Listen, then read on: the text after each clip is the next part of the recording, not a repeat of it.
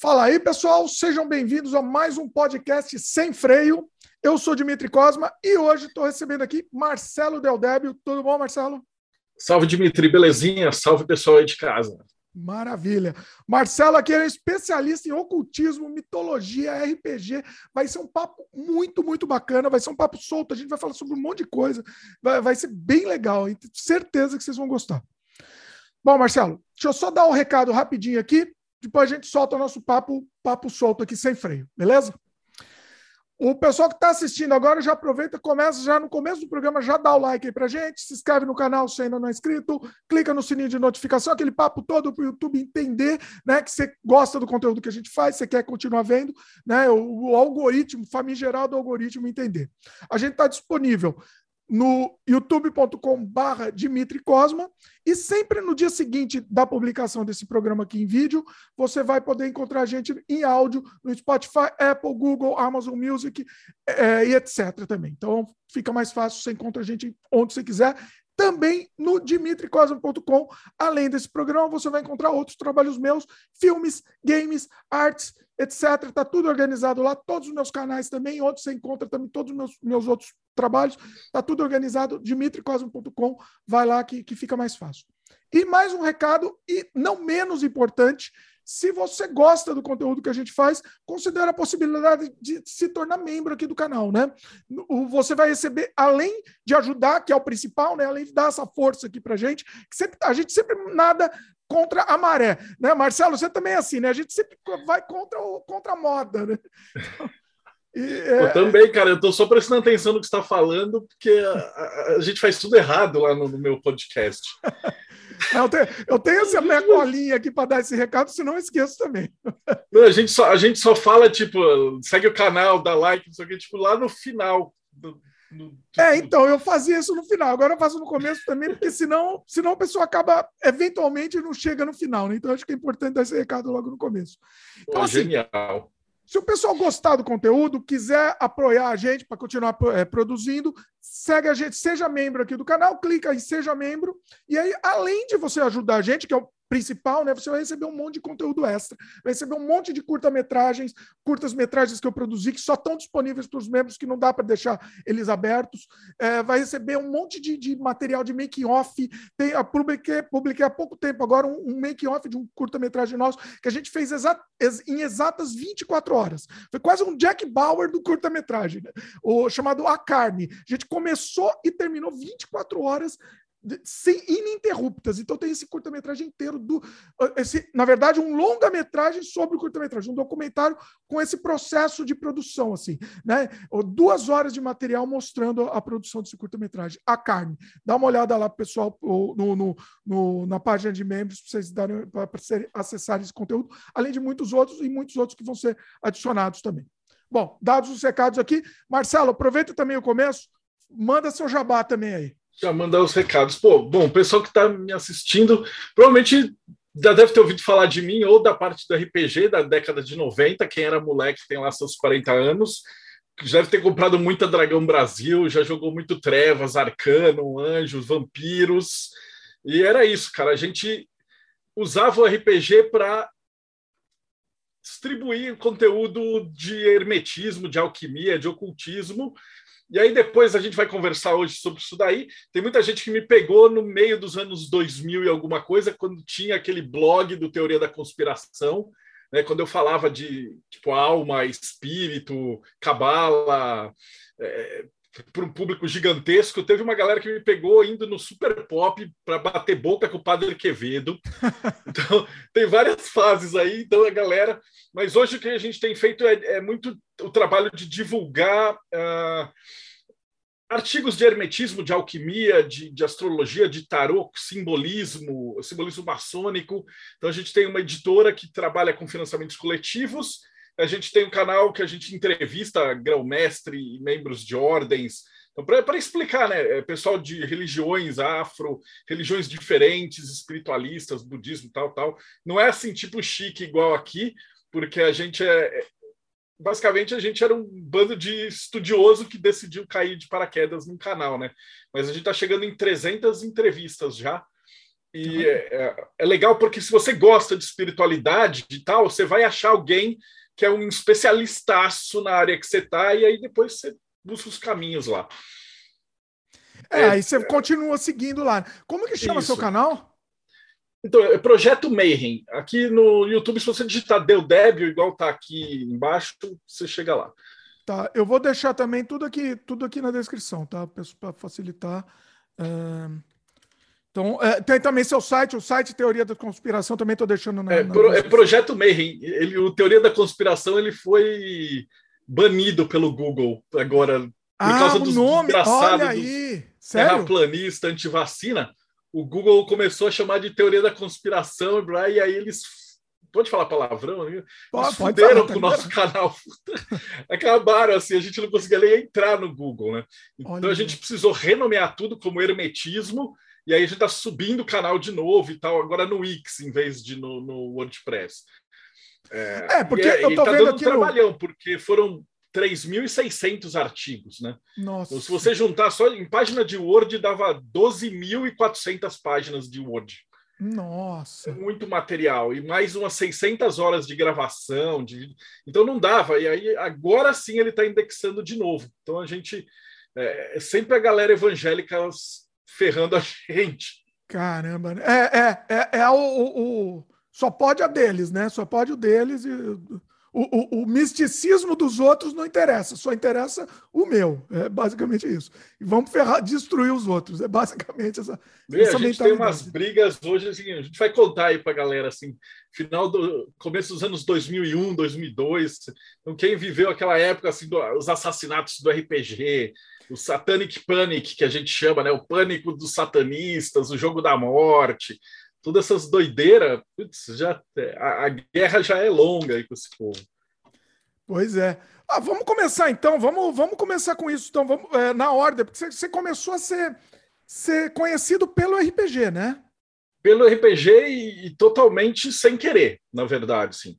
Porque uh, era uma época do boom de banca de jornal, né? E, e foi uma época também que estourou o RPG, então a editora Abril veio aí de ouro.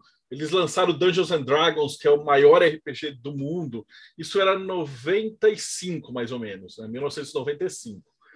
E aí o pessoal da Dragão, eu, eu sou um dos caras mais antigos do Brasil que jogava RPG, e aí a gente precisava fazer um RPG brasileiro, né?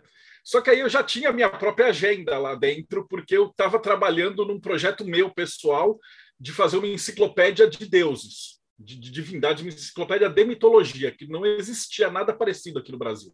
Você tinha o Câmara Cascudo, mas ele é da década de 60, 50. E, e, e, e aqueles artigos, sabe aqueles livros que você pega ainda datilografado?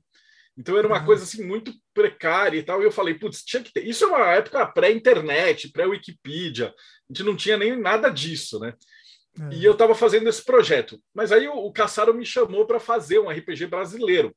Peraí, uma, uma, aí, um, um, um, parênteses. Essa enciclopédia, você chegou a finalizar ela, não? Cheguei a finalizar. Ah. Ela foi publicada, ela está na quinta edição. Ela Olha é aí. o maior trabalho de língua portuguesa de mitologia comparada.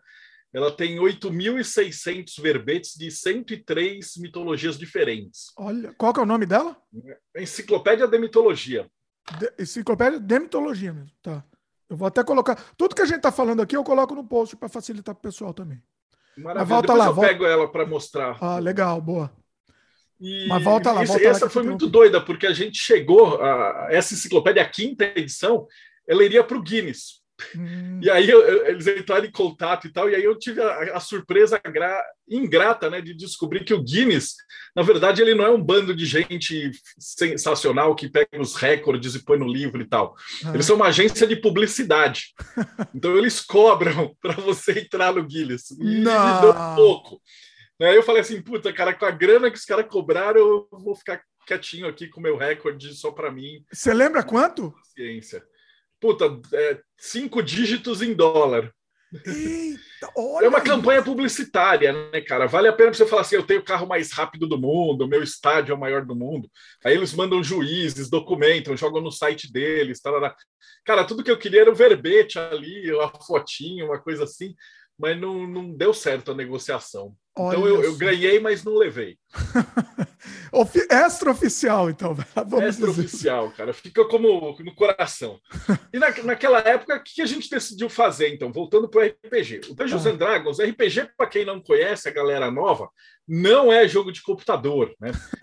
Que hoje em dia automaticamente jovem, quando você fala RPG, automaticamente os caras já pensam em, sei lá, LoL, World of Warcraft, é, aquele outro da Blizzard, é. Skyrim, tal. Não.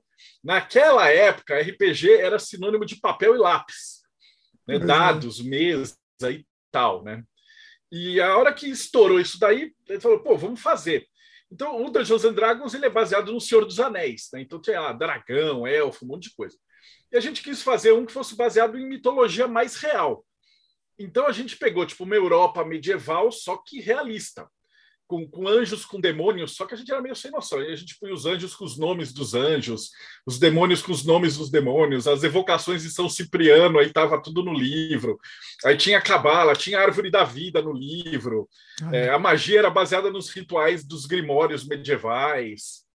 Hum. E, e, toda essa parada. Só que a galera adorou, assim, né? E a gente distribuiu em banca de jornal, então eram umas tiragens gigantescas. Né? Assim, cada livro, para você ter ideia, a gente fazia 20 mil exemplares e esgotava em banca. Olha aí. Então aí, aí a gente escreveu de vampiros, de anjos, de demônios, de templário, de inquisição, uh, de vikings, de, de, mitologia egípcia, de mitologia grega, de mitologia nórdica. Então, teve um conjunto gigantesco. Foram 60 livros no total, Olha até aí. 2007, mais ou menos. Era mensal? O que, que era?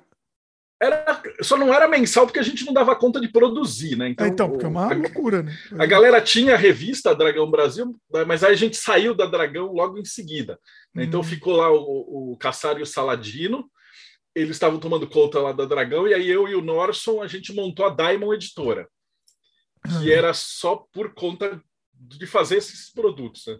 Só não era mensal porque a gente não dava conta.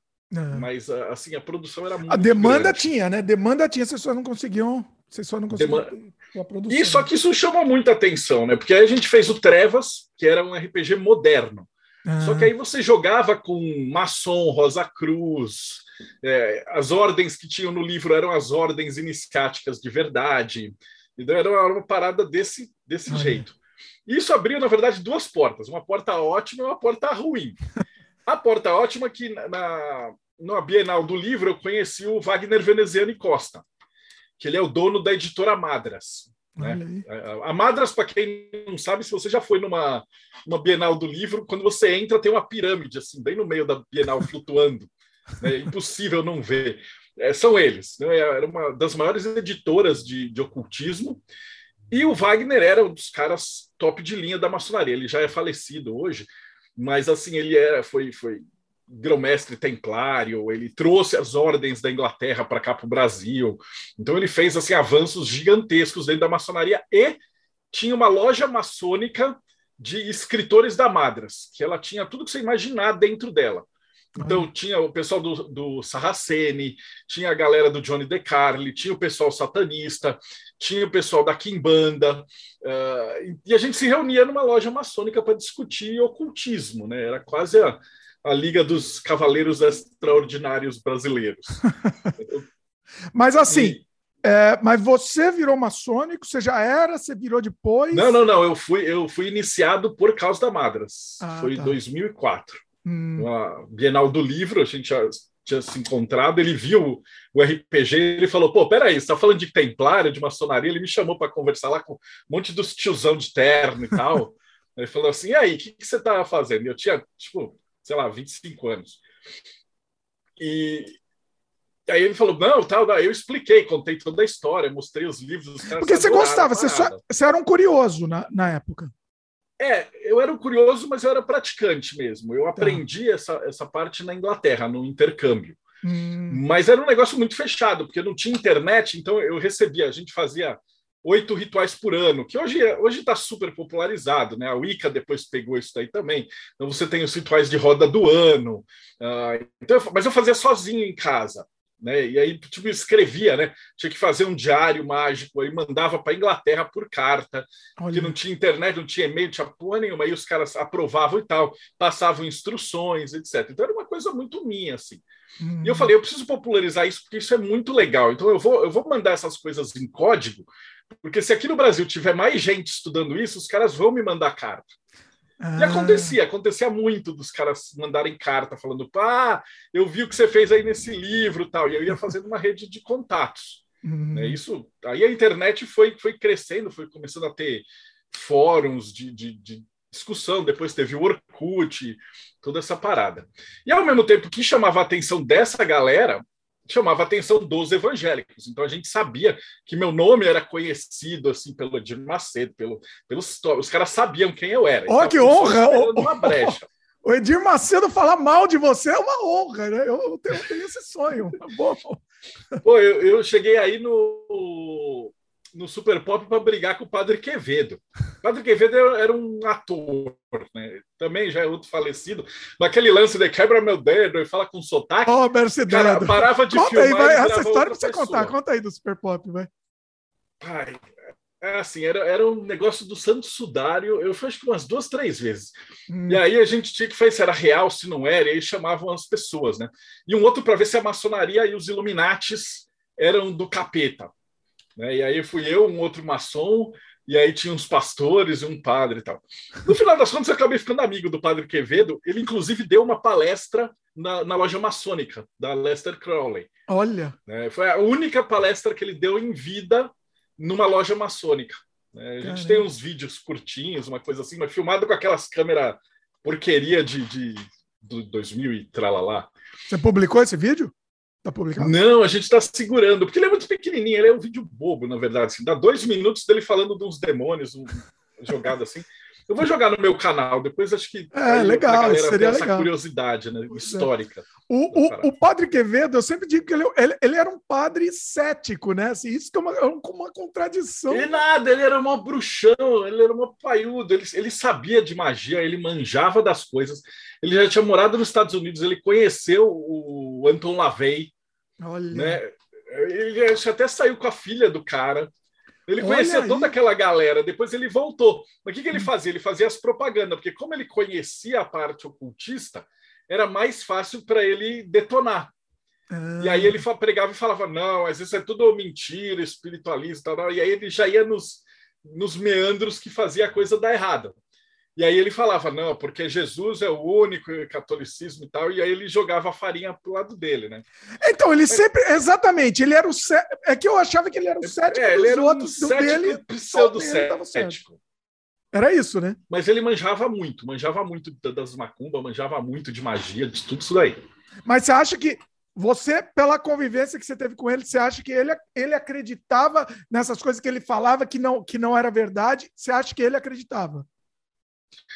Para ele era, era, era uma guerra mesmo, né, cara? Ele era jesuíta, né? Então a ideia dele é catequizar no catolicismo, né? Então, para isso, ele tem que ir é, sincretizando dos outros. Então, para o maior tesão que ele devia ter era se pegar um bandista, o cara se convertia. e aí ele entrava lá, porque dentro do, do, do da galera assim do da Opus Dei, dentro dessas ordens católicas, né, dos jesuítas e tal, os caras estudam magia, estudam cabala, estudam tudo isso. Hum. Mas é uma vertente mais religiosa, né, na, na, na, área deles. E quanto mais caras eles converterem para lá, melhor, né? Não, não, era pessoal. Não... Mas então, mas você acha não, que assim, é, quando ele falava que era charlatanismo, tanto que o cara depois ficou amigo nosso. Ele... Mas você acha que aquilo que ele falava que era charlatanismo, para ele internamente ele acreditava naquilo e só. Ah, muitas vezes é, porque ele, ele chegava para aqueles pai de santo picareta, ele, ele, ele sabia escolher também os caras, ele não ia comprar briga com os caras da Madras, com os caras que sabiam o que estavam fazendo também, né? Ah. Então ele era muito desse. A mesma coisa que o James Rand fazia, né? Ele pegava os caras que eram mesmo picaretão, que esses caras que previam o futuro, aqueles videntes picaretaço, e aí ele ia, ia entregando, né, ia desmistificando. Aí depois outro grupo, tem o Atea, fez a mesma coisa que ele, mas aí era uma galera ateísta materialista mesmo, né? Sim. Chegava e pegava os pilantras, os picareta. Aí depois com a internet, cara, aí tudo, tudo mudou, né? Floresceu vários nichos de, de tanto de mago, como de charlatão, como de trambiqueiro, a gente chama de marmoteiro, e os ateus e os, os céticos, né? Então tudo, tudo floresceu, né? Para o bem ou para o mal. Pois é. Bom, Marcelo, vamos voltar então com a história. A gente fez esse grande parênteses aí, mas volta, volta para a história aí. É, na verdade, assim, hoje a gente vai ir e voltar muita coisa, porque é, tudo estava é. acontecendo ao mesmo tempo, né? Essa é a mecânica da nossa conversa. Tudo isso que eu estava te falando ao mesmo tempo, estava a galera evangélica procurando uma chance de ter uma sarna ali, né?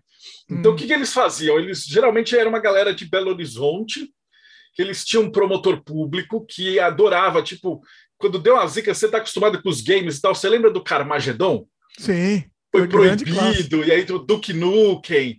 Era sempre o mesmo, o mesmo grupo. O, o, o, brasileiro gosta de pegar um bode expiatório para culpar, Isso, né? Eles estavam aí, era esse tipo, o jogo causa violência tal, mas eles ficavam meio nessa.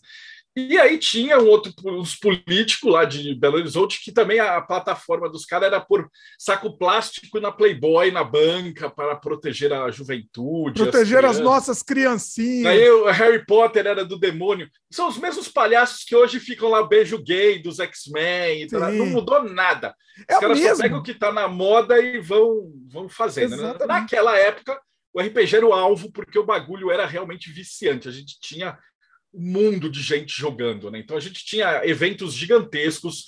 Aqui em São Paulo era na Marquise de Ibirapuera, né? Lutava 50 mil pessoas sentadas em mesa jogando RPG.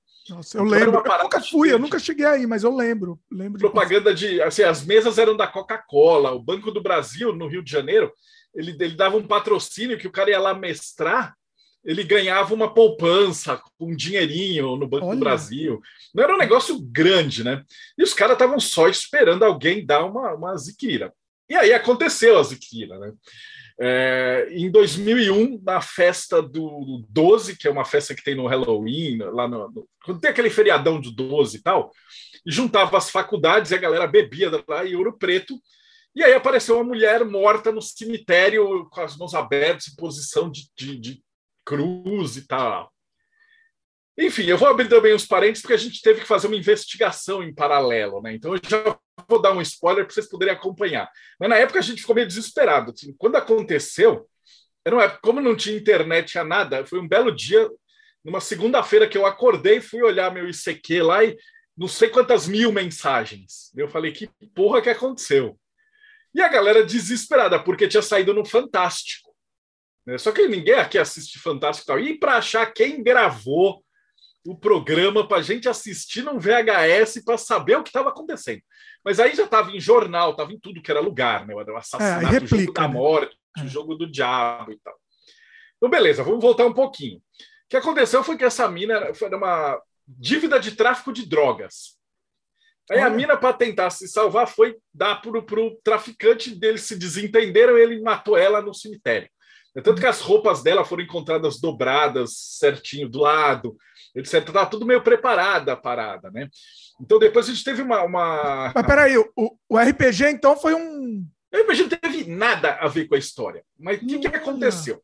O delegado já estava envolvido em um monte de falcatrua. Ele estava precisando escapulir ali.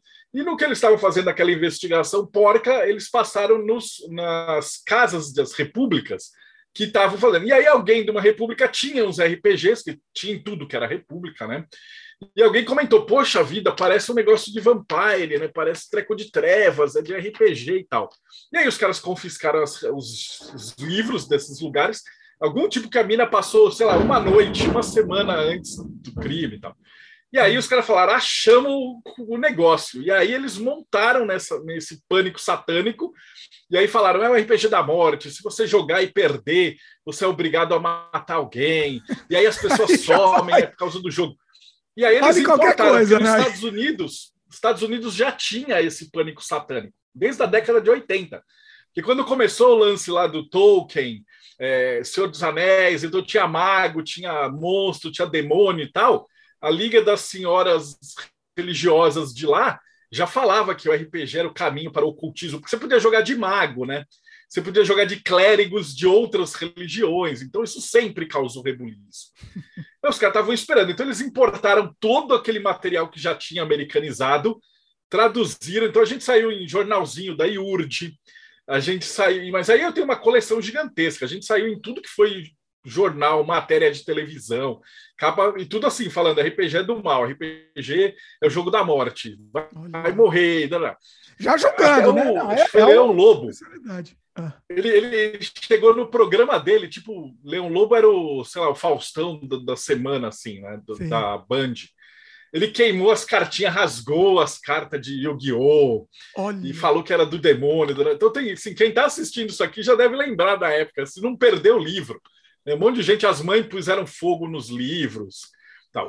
E aí, o que aconteceu? Nesse momento, a gente estava no auge, assim, vendendo uma galera com um monte de coisa. Em dois, três anos, o RPG morreu. Porque não tinha mais evento. Assim, a Coca-Cola não queria ver a gente nem pintado de ouro. Banco do Brasil, nenhuma marca queria se associar ao jogo do diabo.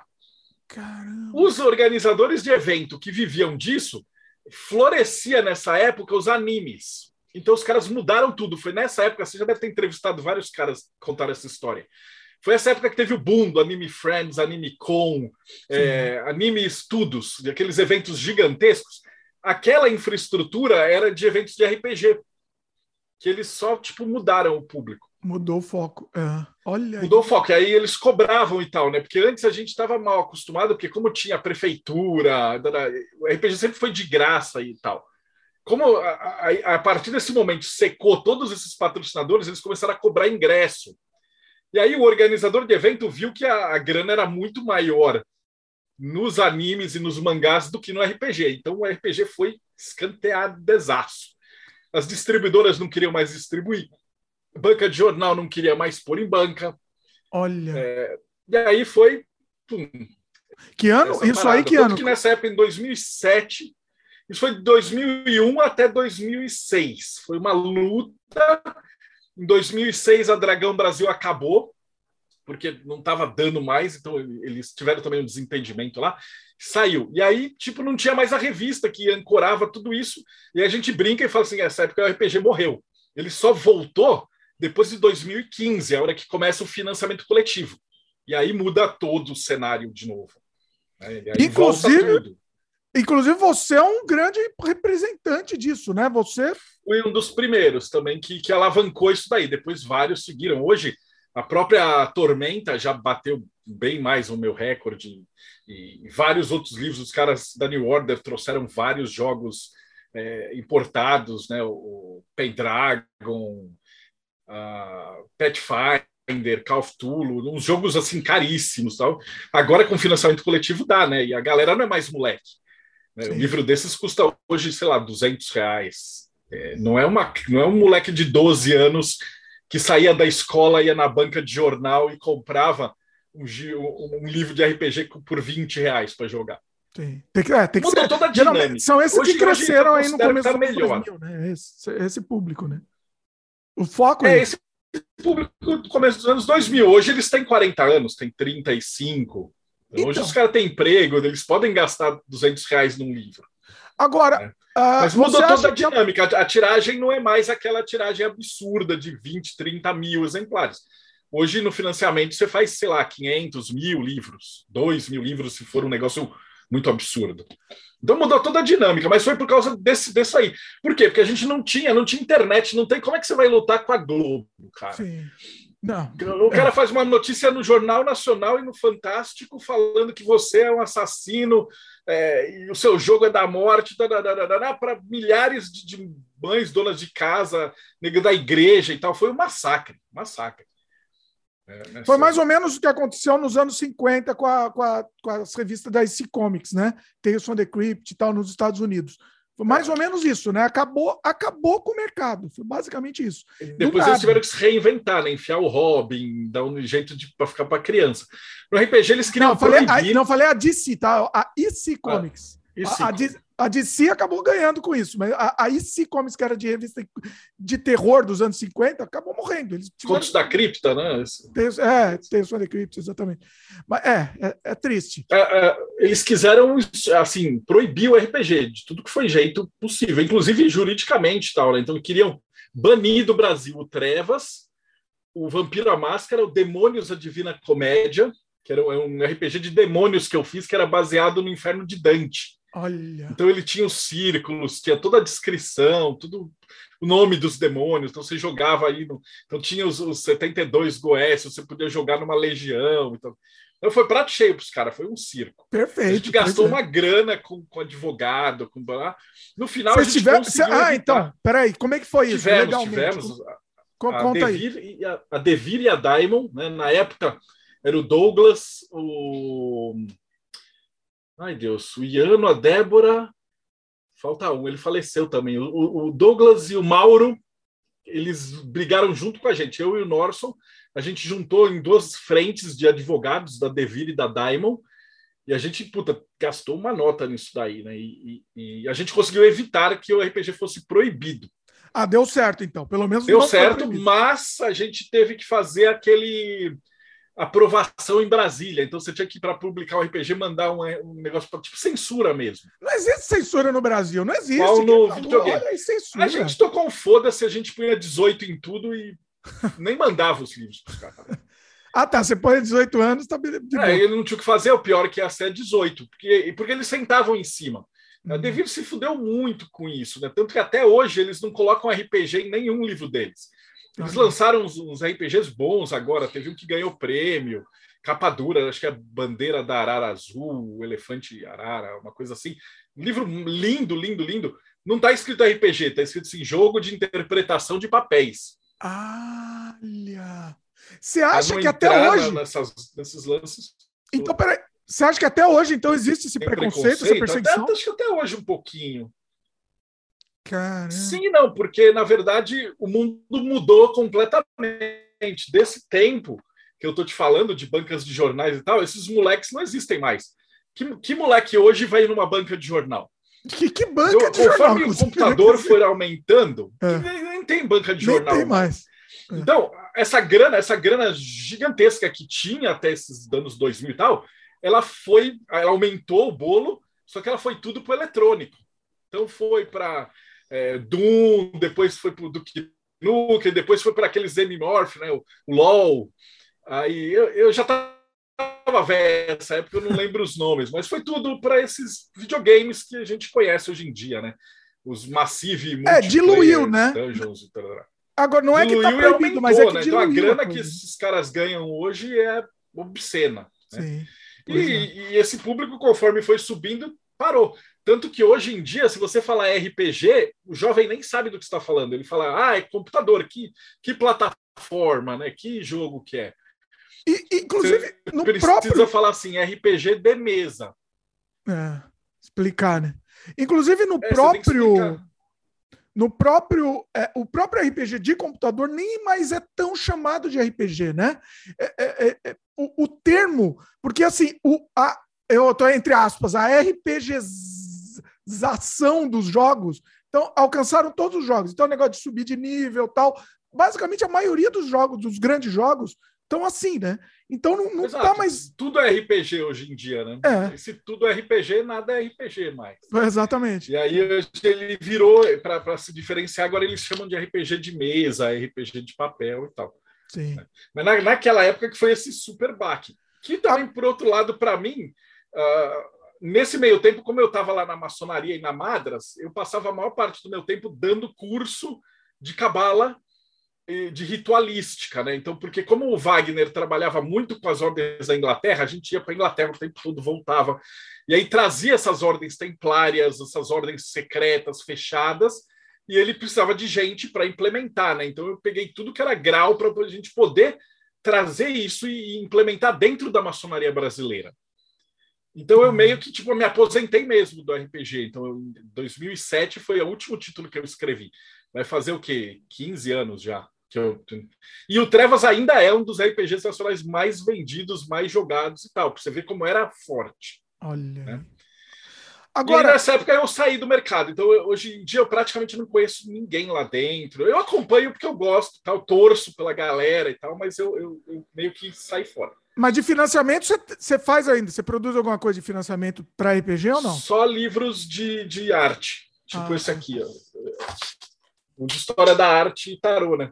A minha, a minha formação é arquitetura. Hum. E aí eu fui para pós em história da arte, semiótica. Aí para isso eu vou para arquitetura medieval, simbolismo. Você cai na alquimia, não tem como. E aí da alquimia você vai para cabala. E aí fui, fui para essa área. Mas eu estava muito fechado. Eu dava aula só dentro da Rosa Cruz e dentro da, da maçonaria. Aí de novo o universo me tira desse nicho e joga para todo mundo. Então quando começaram os blogs eu lembro que eu estava dando uma palestra em Fortaleza, e aí o, o H-Bix, que era o cara de um blog chamado Sedentário Imperativo, ele, ele viu uma palestra e falou: Cara, isso é muito legal. Você não quer escrever lá para a gente num blog? Eu falei assim: O que é um blog? E aí eu fui fazendo os textos, e eles que chamaram de teoria da conspiração, ah. que era para chamar atenção, né? Só que esse blog, esse essa coluna, foi uma das mais lidas, né? Então o bagulho explodiu de novo naquela época de quando a gente chamava de blog, você tinha cinco páginas de, de texto, né, para cada. Hoje em dia também isso também mudou tudo, né? Tudo Ninguém mais lê, né? É, é. Hoje em dia você falar que tem um texto de cinco páginas de Word e tal, o cara nem clica. né? Mas na é. época era o, o must. E aí, a partir daqui, eu, eu, entrei em contato com várias ordens. Pessoal, eu publiquei um artigo de cabala dentro da ordem Demolei. Então, até 2012, tipo, não se falava de cabala dentro da ordem Demolei. E eu fiz uma, uns posts, né, uns trabalhos, e aí, de repente, a molecada ficou louca, porque eles já conheciam RPG, e aí tinha, e aí eu virei o tio Del Débio, que era como o pessoal me conhecia. E aí, tipo, todos eles começaram a estudar ocultismo, começaram a estudar cabala hermética, hermetismo, alquimia, toda essa parada. E aí, a partir é um daí... público muito grande, né? Um público muito grande. Isso que é bem bacana, assim. Ele é, ele é grande, mas ele é muito de nicho. Assim, o meu público principal, ele nem, nem tá nas redes sociais, né? Porque eles são os maçons, famílias de, de maçons, é porque faz parte do currículo, né? A maçonaria, ela ensina alquimia dentro das fileiras. Então, para você pegar os graus lá dentro, você tem que estudar. E às vezes a galera tem dificuldade. Então, o, livro de Cabala e tal, ele é muito, muito conhecido, só que só dentro das ordens iniciáticas. Para o povão para fora, assim, eu não sou youtuber, não sou nada. Eu tenho, sei lá, 20 mil seguidores, isso é muito, assim, é mais ou menos isso aí. Então eu nunca vou ser influencer. Mas você, você é uma referência. Louco. Você é uma referência do Brasil, né? De, da área, você é uma referência, é uma das maiores referências, né? Sim, mas eu não sou ninguém especial, cara. Qualquer um que tivesse se dedicado 30 anos para fazer isso ia saber mais que eu. Só isso, só se dedicar só 30 anos. Coisa pouca. É, que também aconteceu umas coisas doidas assim, né? Não é, não é que eu falo assim, ah, eu sou um qualquer e tal. É que quando eu, quando eu tava nessa época empolgado da, da maçonaria, eu me separei da minha primeira esposa. E aí eu tava morando sozinho, não tinha o que fazer, falava, porra, eu não quero ir lá para casa. E aí eu ficava indo em, ordem, em loja maçônica de segunda a sexta. E como a gente tinha facilidade de conhecer os terreiros de Quimbanda, os templos satanistas, os terreiros de, de Umbanda e tal, eu visitava todo santo dia, de segunda a sábado, algum lugar diferente. Estava conversando com o pai de santo. Tava, inclusive, eu, nessa época eu comecei a entrevistar as entidades. E falar assim, pô, o que, que está acontecendo? Por que, que você está incorporando nesse cara? O que, que estudar o fenômeno da mediunidade, né? Tem esse conteúdo aí? Tem disponível? Bastante. Eu coloquei muita coisa no livro de Cabala. Ah. Porque às vezes também eu dava aula e aí o meu aluno era médium. E aí depois os caras iam para o terreiro, o cara incorporava, o Exu do cara vinha falar comigo e falar isso que você falou é muito legal. E aqui a gente usa isso, isso, isso. Aí o cara me dava uma aula. E aí eu olhava e falava assim, peraí, cara, esse sujeito que eu estou conversando, ele foi meu aluno, eu sei exatamente o que ele sabe de cabala, ele não sabia nada ontem. e essa entidade que incorporou no cara tá me falando um monte de coisa legal, que eu sei que já são verdades, que eu conheço, mas eu sei que ele não sabe. Eu falava, da onde vem essa, essa consciência? Como é que o cara consegue é, é, é, extrapolar desse jeito? É isso que me deu essa curiosidade doida de falar assim, mundo espiritual, né? O que, que é isso? E é essa question, esse questionamento. E aí eu, eu acho que tem muita gente como eu que tipo tem essa curiosidade. Porque tem mãe, tem irmão, tem primo que incorporou, ou teve algum problema, ou teve um trabalho feito contra, alguma coisa. Todo um monte de gente passa por alguma coisa assim. E você fica com aquela curiosidade de falar: será que eu tô louco? Será que isso é verdade? E aí, nesse tempo, eu, eu, dediquei uma parte mesmo da minha vida. Como a gente tinha, ganhava muito bem e tal, eu trabalhava como arquiteto ainda, projetava a mansão de praia. Então, eu estava tava bem de, de grana. Hum. Mas eu, eu, aproveitava todo o meu tempo livre para fazer essa parada de tipo, porra, vamos descobrir o que está acontecendo aqui, vamos investigar. E a sorte que eu tinha que, como um monte de pai de santo conhecido e bom estava lá na Madras, eles me indicavam. Então eu falava assim, cara, eu precisava conhecer um pouquinho mais de, de, de alguma coisa asteca.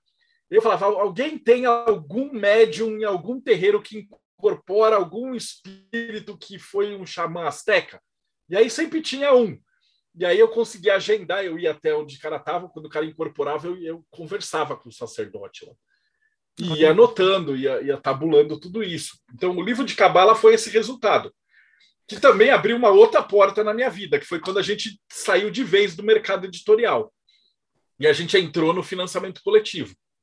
Que é, o, que é a grande sacada, né? Financiamento coletivo é a grande. Maravilhoso. É, financiamento coletivo é a melhor coisa do universo, assim, cara. Eu não troco por nada, não voltaria para o método antigo, e depois eu estava certo, porque Todas as outras editoras, até de conhecidos, quebraram, porque a Saraiva fechou, o FNAC fechou, Cicelo, todo mundo fechou e os caras ficaram com o estoque dos caras e não pagaram. Só deu rolo. Né? Então, é. no final das contas, a gente estava certo. Pois é. E o, o livro de Cabala, esse livro de tarô, eu não tenho o de Cabala, eu vou mostrar o de tarô. Mostra aí. Mostra assim, é, bem no meio. É o aqui. simbolismo do tarô. Eu vou abrir Parou, aqui para vocês terem uma ideia de como é que ele é. Assim. Olha, pessoal que não tá, que só está ouvindo, vai, vai no YouTube ver. Mostra, mostra é, a capa é... aí para o pessoal ver também. Tarô Hermético. Imagina que ele é um livro de 700 páginas, inteiro colorido, em papel couché da taxa. Muito ilustrado, ó, muito bonito. Completamente ilustrado, porque tem a história do tarô. É, eu, não, eu não sou muito daqueles fãs de oráculo. Para mim, o tarô ele é a história da arte manifestada no mundo. Então, o meu livro ele vai desde 1500 e até antes. Fala assim, o mago. O que, que é o mago? Por que, que tem um carinha desenhado com a mão para cima e uma para baixo?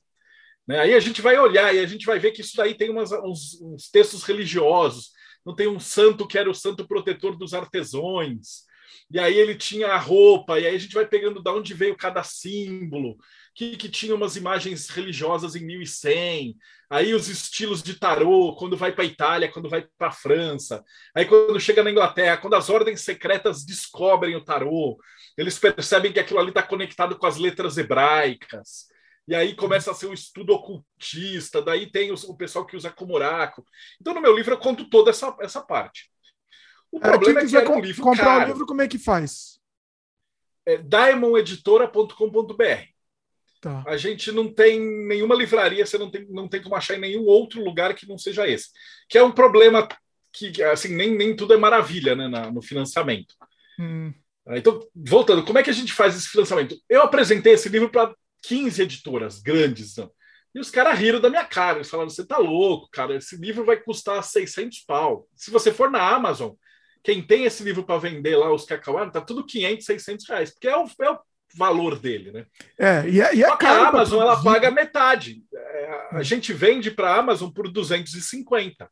Olha. E aí a Amazon revende a 500, que é o mercado. Você conhece esse, esse mercado. Então o, distribuidor ele compra o livro da editora por metade do preço que é o consumidor final está tá comprando. Quem ganha no final das contas é o distribuidor, né? O distribuidor e, e a loja, né? A loja fica com 30 o distribuidor com 20 ou 50 se ele vender direto, a editora fica com esse valor. E aí eu fiz todas as contas e falei, cara, a gente vai conseguir vender por, por 250, 500 no final. E aí a gente falou, pô, então vamos fazer um financiamento coletivo. O Catarse estava começando. E aí eu falei, é esse aqui, é um livro de cabala com 700 páginas, ele tem 15 anos de anotações de, de tudo que vocês imaginarem. E aí eu anunciei só para os meus alunos, e a gente bateu todos os recordes que tinha na época, né? A gente fez quase meio milhão. Olha.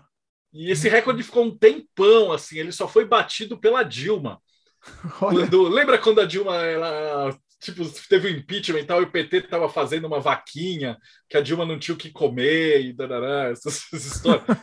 Aí eles conseguiram bater o recorde, que até lá esse livro de cabala era o recorde. Caramba. Hoje, obviamente, que tem influencer fazendo livro, já tem. É, o, o é eu acho que o Jovem Nerd acabou batendo. Né? O Jovem Nerd, é. cara, hoje é outro, outro padrão. Mas naquela época estava tudo começando, né, cara? Era, eram os caras que deram a cara a tapa. E sem contar o, o preconceito que existia o financiamento coletivo, né? Ah, vou, vou ajudar, é. nem sei quem é, vou dar dinheiro. Não sabe quem é. Teve, teve um monte de pilantra que depois, tipo, o cara financiava livro de RPG sumia. É, é jogo de tabuleiro e sumia com o dinheiro. Então teve muito problema. Né? É Mas assim, teve. como eu falei, o meu, o meu público sempre foi de nicho, o meu público sempre foi maravilhoso. Assim, eram os caras que. Porque eram uns caras como eu, meus, é, como você. A gente quer saber, porra, o que está acontecendo? Eu sou só o cara que tem a sorte de conseguir juntar o material que a galera quer. É. Mas se não fosse eu, tipo, a gente tem o Rafa Reis, tem o Thiago Tamussauskas, esses caras também estavam fazendo isso. Hoje a gente está tudo junto. A gente uhum. publica junto, é, é, edita junto, faz até o podcast junto. Mas era é uma galera que né? tem, tem, tem que se juntar mesmo. Né? É, então os caras ajudam, ajudam mesmo. Nicho. Tem que se juntar, né? E, e, daí foi isso. Então o livro foi um puta de um sucesso, virou o carro-chefe da editora. Aí sim a gente teve cacife e bala na agulha para fazer esse de tarô, que também era o mesmo esquema. E aí eu consegui depois publicar a enciclopédia na, na edição do jeito que eu queria que a primeira edição que eu fiz, ela tinha 6 mil verbetes, era preto e branco, capa brochura normal.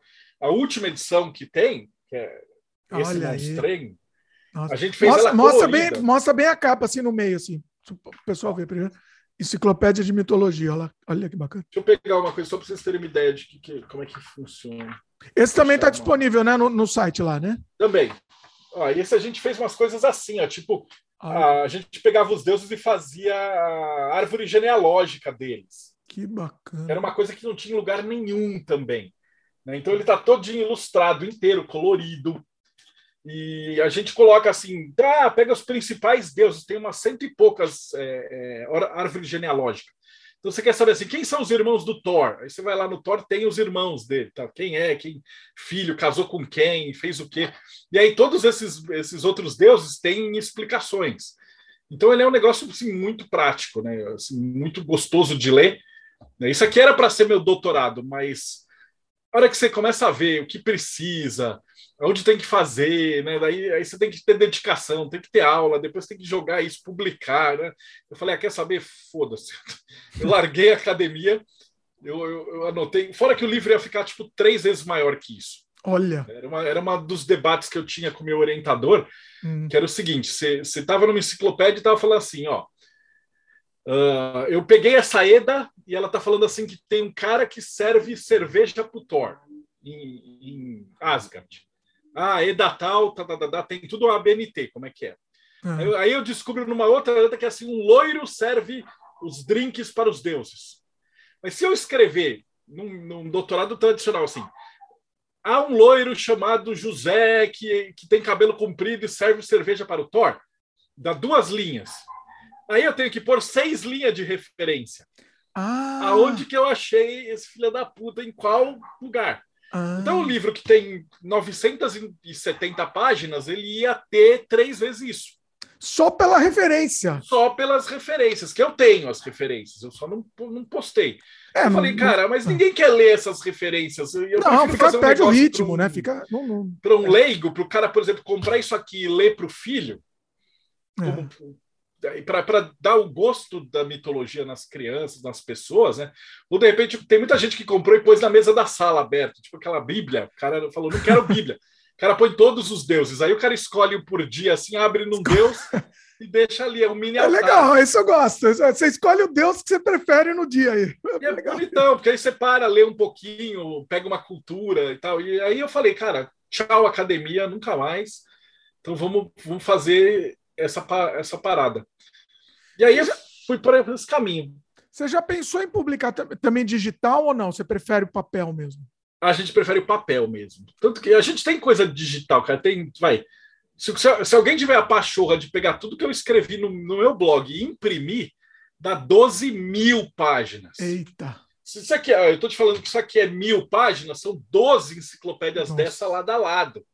É. é muito volume de texto, né? É. Sem contar que no blog tá, a gente está indexando tudo. Então o cara digita ali Lester Crowley. Aí vem lá 14 artigos sobre Aleister Crowley. Então ele facilita mais. Então é uma outra pegada. E a gente tem percebido também que a galera que gosta de estudar prefere livro mesmo. Prefere. Uma coisa é. que você lê no celular, você sua atenção está dividida, aí apita, aí vem o não sei o que e tal. Então o que, que a gente juntou? É, no ano. Foi antes da pandemia, em 2017, a gente fez um trabalho de tradução dos livros sagrados de Telema. Né? A galera da Ordo Saturni queria trazer isso para o português, e aí eles viram a qualidade do que a gente estava fazendo e falou: não, vamos fazer. E aí, nesse processo, a gente descobriu que tinha uma galera na Alemanha que eles, eles editavam, né? Então, os magos da época produziam material, escreviam e faziam tipo um fanzine em 1920. Eu falei, porra, a gente tem financiamento coletivo, a gente tem tecnologia, a gente tem a galera trabalhando e tal, vamos fazer também. E aí a gente começou com esse projeto da Hermetismo, que é o projeto Mayhem, que você paga no Catarse, aí você assina, então tem grupo de discussão, um monte de site, a entrevista, depois virou podcast, etc. E a gente reúne os melhores textos. Aí o cara fala, ah, mas não tem PDF. Mano, isso já está na internet de graça. ah, e por que, que eu vou pagar para ter esse livro? Ah, porque é outra experiência. A gente quer que você pare, desligue o celular, acenda uma vela, pega um vinho, senta e leia o que você já leu e tal, só que com calma. E, e os caras mandam um monte de mensagem falando que é, outro, é outra experiência.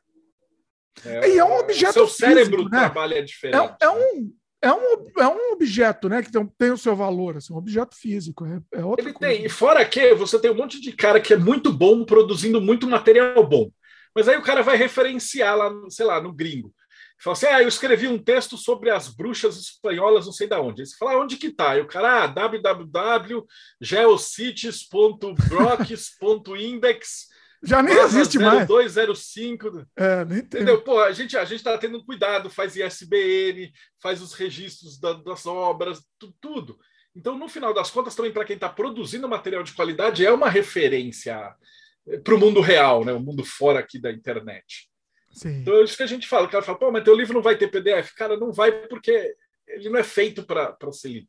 E tudo que a gente tem nos livros tem, por exemplo, a enciclopédia de mitologia, quando a Wikipedia surgiu, eu fui um dos primeiros caras que abasteceu a Wikipedia brasileira de mitologia.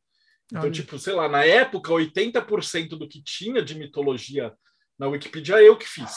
Caramba. Óbvio, hoje, depois de 15 anos, né, É, é, já mudou. É. Aumenta, muda, trocam, tarará. Mas na época a gente começou, né? Então, se você pegar, sei lá, os textos velhões da Wikipedia, não sei se tem histórico, deve ter. E você caçar os textos da mitologia antigão, você vai ver que é a gente que abastecia aquilo lá. Olha. E a Wikipedia tem hiperlink, tem uma outra coisa, ela serve para uma, uma determinada função. Você fala, ah, eu quero um monte de texto.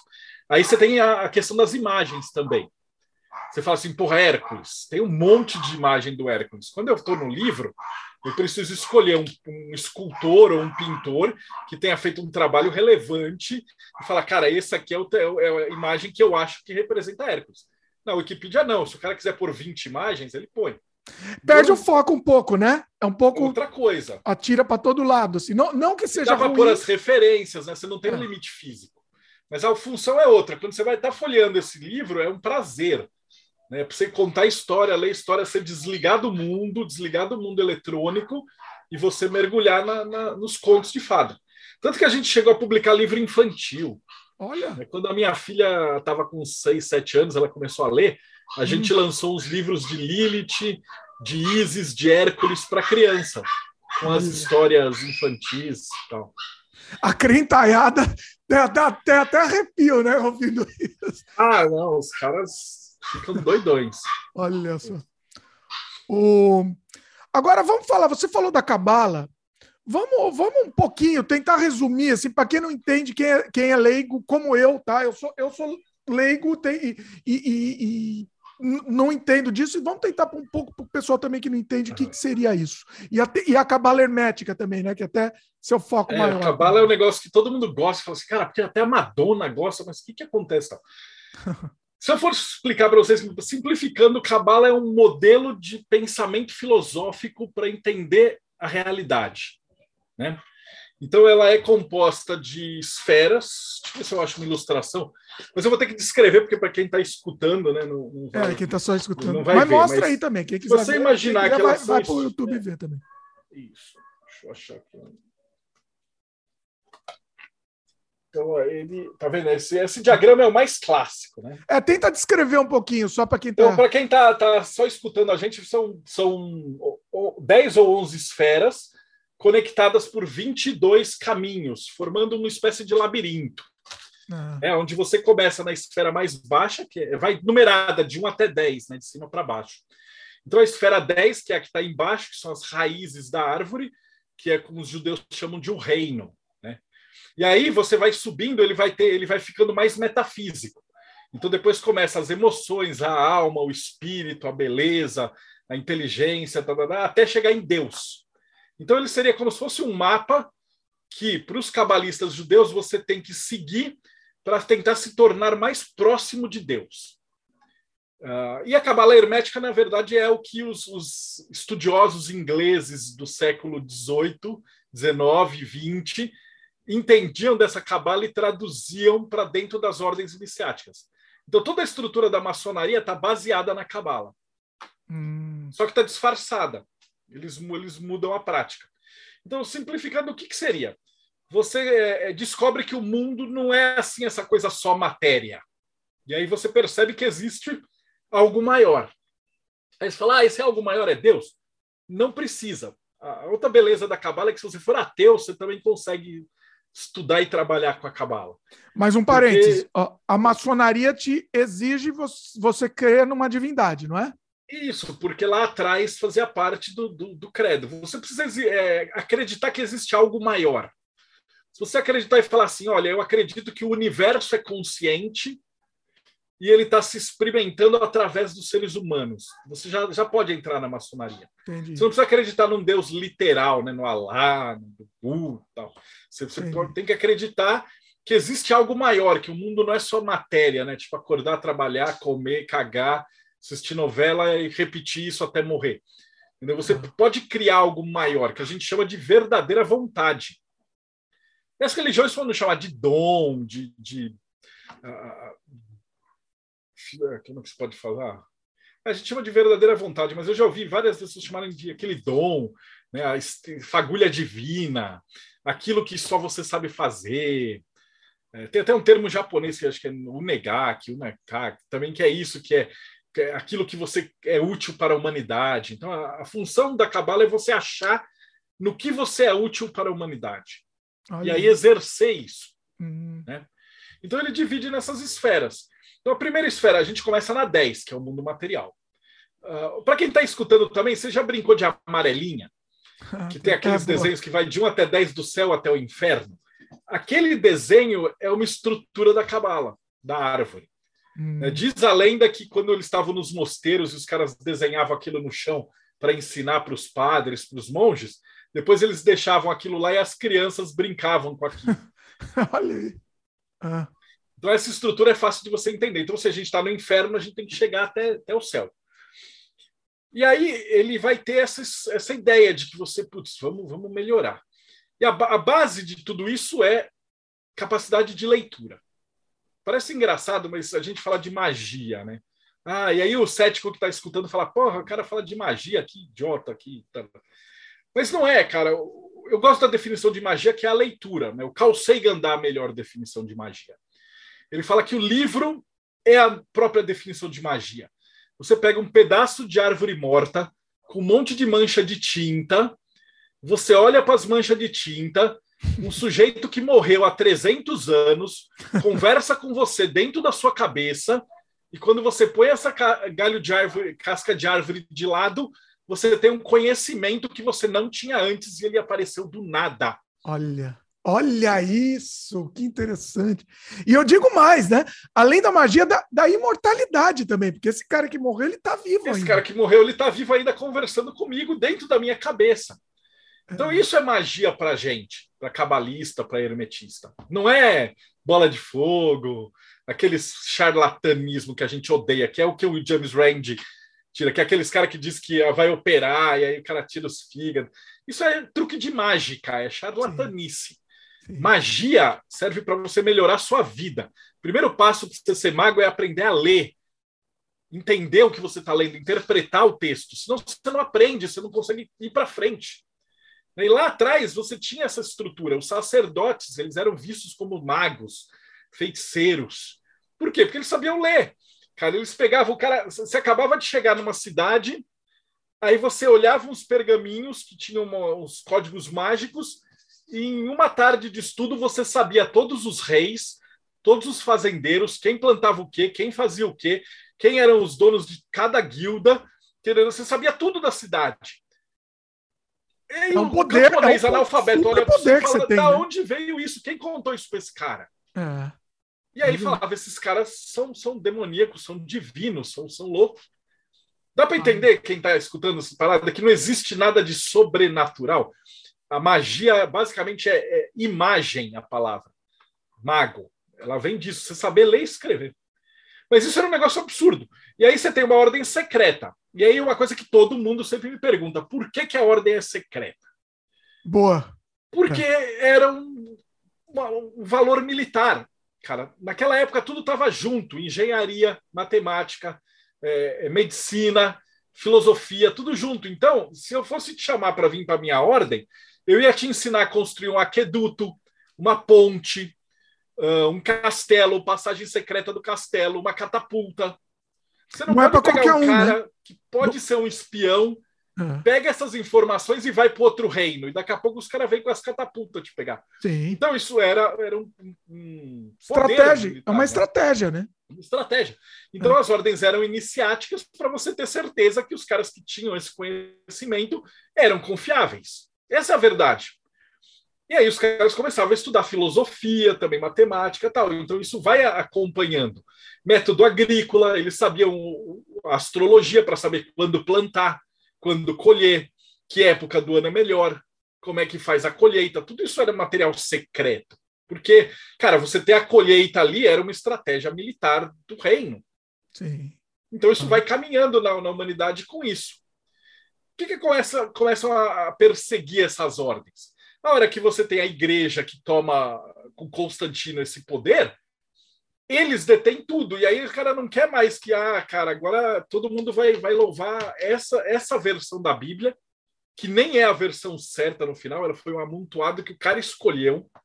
Então, antigamente tinha reencarnação na Bíblia. Mas aí, num concílio de Constantinopla, os caras tiraram isso daí. Não, esconde, né? O que, o que não interessa. Foi burocracia, esconde. e aí foi indo.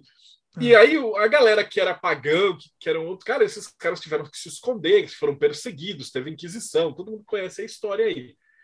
Mas dentro do, dali dos templários também teve muito disso daí, eles tinham os construtores, né, os maçons. O que, que é maçom? Construtor. Então, os caras que sabiam geometria, eles sabiam ah, todo, tudo isso que eu te falei, medicina, antes disso virar é, áreas separadas da faculdade. Que inclusive a faculdade surge na igreja especialização e separação. Hum. E essas ordens eles iam acompanhando os templários. Os templários inventaram cartão de crédito, eles inventaram banco muito antes. Né? Cê, cê, imagina que você era um cara rico. Você queria viajar de uma cidade para outra. Você não ia carregar um saco de dinheiro e arriscar ser roubado. Então pois você é. ia num banco templário, entregava o dinheiro, os caras te davam um documento, eles ficavam com uma, uma taxa você andava de um lado para o outro com o documento, chegava na outra cidade, entregava a, a taxa. Daí que você tem os códigos secretos templários. Ah, por que, que era secreto? Porra, porque é sua senha do banco. o código é sua senha, olha isso. É, cara, eu, é óbvio que isso tem que ser secreto, porque se alguém descobre esse negócio, o cara pode falsificar um documento, fingir que é um nobre e tirar dinheiro numa outra cidade. Olha, Por isso que é secreto. Sentido. A galera fica achando, ah, é o diabo. Né? Mas se você parar para pensar, tudo é muito prático. Tudo é muito lógico. Sim. E, Olha, e, não... óbvio que tinha que ser secreto. Incrível isso, incrível mesmo. Eu não tinha pensado nisso. É um negócio que eu não tinha pensado. que mais? Aí, que mais que, que tem assim? A parte da. Bom, você estava explicando a cabala, né? Depois eu puxar mais. Isso, que, eu quero mais algumas curiosidades dos templários, tal, do, da maçonaria, Tranquilo. mas volta para a Cabala que você estava explicando. Não, mas a história é em conjunto, essa história ah, tá. da Cabala. Porque para os judeus, dentro dessa, dessa estrutura, lá atrás, eles tinham aquele livro dos mortos, egípcio, né? Hum. Que ele te dava as instruções, porque, cara, a humanidade inteira, desde que se conhece, conversava com espíritos, você tinha sonho, você tinha xamã, você tinha viagem astral, toda essa parada, e os caras estudavam isso. E quando separa né, nas cabalas, você vai ter, de um lado, a cabala judaica mesmo, que era o quê? É, os judeus saindo do Egito e trazendo esse conhecimento. Mas eles eram monoteístas. Então, eles acreditavam que o homem, Deus, e você tem que se tornar melhor através da recepção. Né? Cabala significa receber. Os gregos, eles pegaram esse mesmo conhecimento, só que eles eram politeístas. Então, eles acreditavam em Deus como a natureza e uh, o teatro. Então eles acreditavam que ao invés de, por exemplo, os judeus eles acham que você vai ter qualidades de Deus, tipo a inteligência, a beleza, a, o amor, a sabedoria. Para os gregos eles tinham deuses do amor, Deus da inteligência, Deus da sabedoria, Deus da riqueza. E aí, através das peças de teatro e da observação, você observava esses deuses acontecendo alguma coisa, e aí você aprendia com o ritual que é o modelo ocidental de aprendizado. Né? Até hoje a gente aprende coisa com filme, a gente aprende coisa. O teatro eu brinco e falo assim, cara, quem assiste novela, se o, o, o ator principal da novela pintar o cabelo de azul, o galã, no dia seguinte todo mundo tá com o cabelo azul. Então é. as pessoas imitam o teatro. Né? Hoje em dia, com, tudo, tudo vai evoluindo. Né? E, e, a gente brincava e fazia, falava isso, até que um dia teve um jogador de futebol que fez um, um corte de cabelo completamente ridículo. Eu não lembro nem o nome desse cara que eu não acompanho. Não era o Ronaldinho que fez um negócio Ronaldinho. assim? Isso. E aí, de repente, eu não entendo de futebol também, mas até, até nesse caso, até, até eu sabe. Então o público acompanha. A gente tem esse método grego de aprendizado. Uhum. Essa é a base do hermetismo. É, hermetismo vem de Hermes. E aí essas duas vertentes elas vão, vão acompanhando. Então, esses ensinamentos eles vão para os colégios de construtores, vão para os, soldados, e aí eles vão para as guildas. E aí os caras que construíam as catedrais, eles faziam tudo dentro da geometria sagrada. Então, no equinócio, a luz do nascer do sol passava por um vitral, iluminava tal ponto. Então, os caras tinham calendários escondidos dentro da igreja. Olha, tipo Indiana Jones, né? Aí, aí, Indiana Jones. Olha que... ah, o Dan Brown, esses caras de hoje, eles pegam essas coisas que são verdades e extrapola e mostra para o público, os caras falam, oh, que legal. Mas dentro das ordens iniciáticas, a gente já sabe que, que sempre foi assim. Hum. Porque, não, não porque era legal, porque era cinematográfico, mas porque era uma necessidade. Pô, Pode ser secreto, né? Quando é que você tem que plantar? Quando é que você tem que colher? Né? E você tem que explicar isso para as pessoas, para quem era analfabeto. Sim. Então, esse conhecimento vai vindo da Cabala. Lá pelo Aí você fala, pô, mas como é que surge essa árvore e toda essa parada? Isso vai surgir com a Inquisição. Porque uhum. até então tudo ficava é, escondido lá de boca a ouvido e tal. Quando os, os, caras da Inquisição começam a capturar e matar todos, todo mundo que era herege, eles chegam para os judeus e falam: ou vocês se convertem, ou vocês vão tudo para a fogueira. Uhum. E aí os judeus se convertem, entre aspas, mais ou menos, mas não se convertem muito. Então, para quem está escutando a gente, se você tem um sobrenome de árvore, tipo Pinheiro, Palmeira, qualquer sobrenome de árvore, você veio de uma família judeu convertida. Olha aí. Eles adotaram, de, de, dependendo de onde eles estavam, a árvore da vida mais, mais importante ali. Mas eles se convertiam. Era de verdade ou era morrer. só. Não, não era balela. Ah. Mas aí, uma galera mais ortodoxa começou a escrever esses textos, que são que é os Zohar, são os primeiros textos que hoje a gente conhece como os textos cabalísticos e tal, que é essa sabedoria escrita. Tudo hum. em código também, né? Eles escreviam meio que também escondidos também, né? Que senão ia para fogueira. Também escondidos. Se você pegar, por exemplo, a Bíblia, eles têm uma coisa bacana no judaísmo hum. que antigamente eles não tinham. Lembra quando a gente fala de número? A gente está falando de número indo-arábico. Então isso só existiu na Índia lá depois do século 5, 6. Até então, o alfabeto era o mesmo. Então, para eles, o Aleph era o A e era o 1. O Beit era o B e era o 2. Ah. então, quando você fazia uma palavra, você tinha um número também.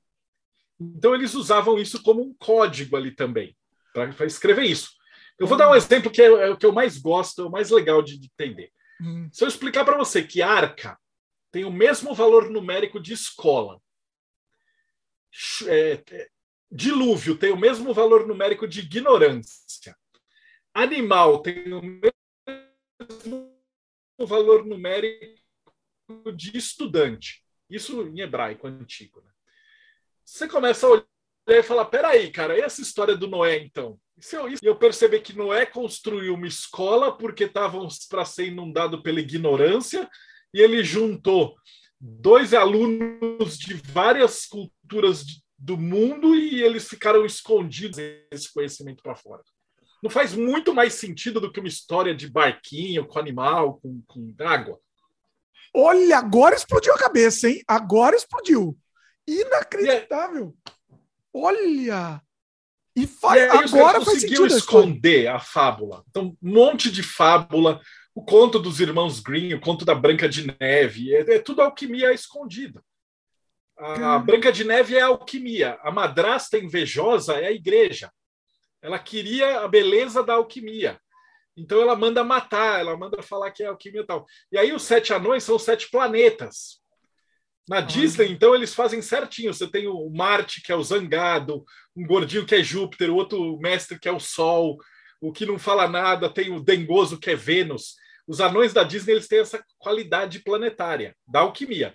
E aí a Branca de Neve ela, ela é morta com a maçã. Ela tem as três. A Branca de Neve ela tem as três cores da alquimia, né? A pele dela é branca como albedo, os lábios vermelhos como rubedo e os cabelos pretos como nigredo.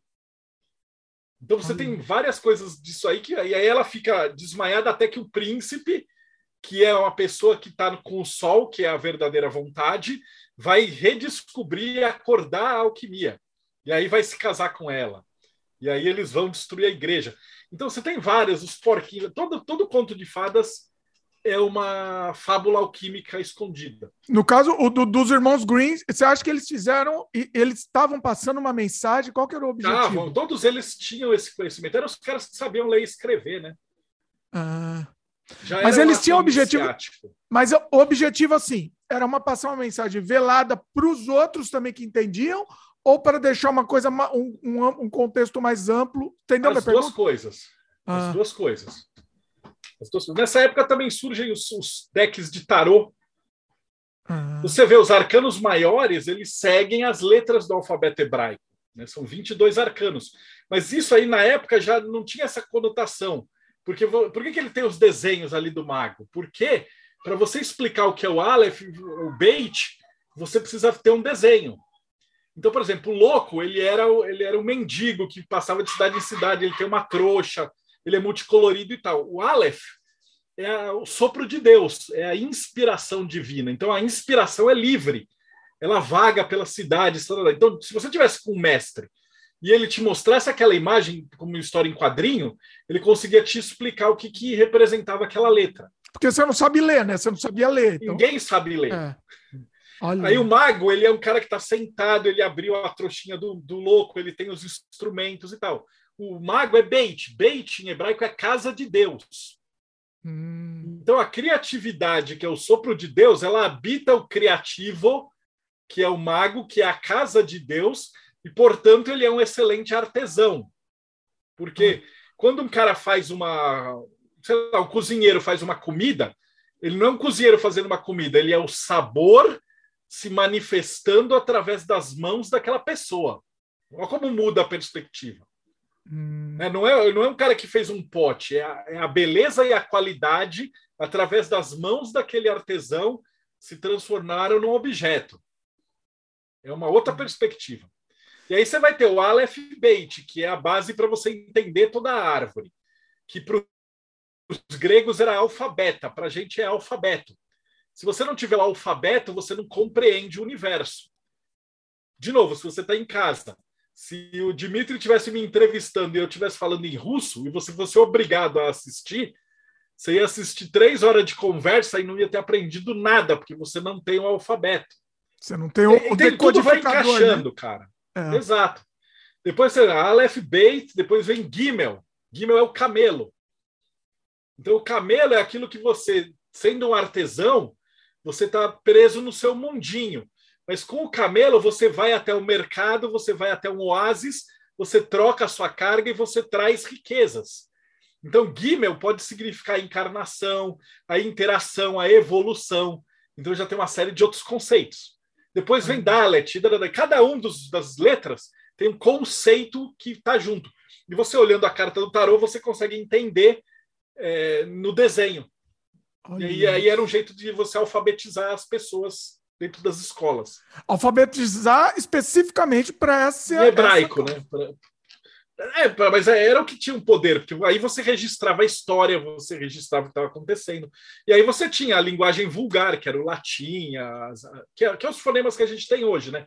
Quando eu falo, por exemplo, Marcelo, tipo, ah, não quer dizer nada, é uma série de letras, mas os nomes em hebraico, você pega Abraão, Isaac e tal, se você pegar as letras, você vai conseguir é, separar elas e, e vai, vai dizer o que, que aquilo representa. Ah, um líder não sei da onde, um chefe da tribo não sei do que. Então é um uhum. jeito como a linguagem molda o mundo. Né? E isso ficava em segredo, tanto, mas aí eles colocaram o quê? Num jogo profano, que era um jogo de carta, que popularizou horrores e ninguém usava para isso.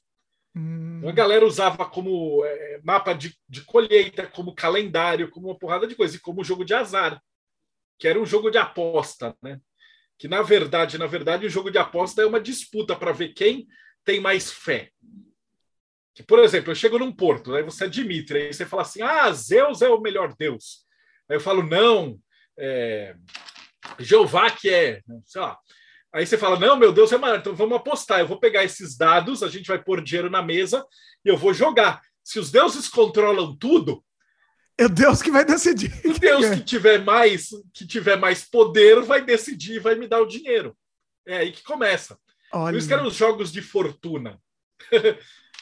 ah, é, de fortuna, fortuna de Deus. Fortuna era deusa. Você, né? assim, é. É, era Olha. deusa. Então você apostava que o seu Deus era melhor que todos os outros e, portanto, você ia ser favorecido.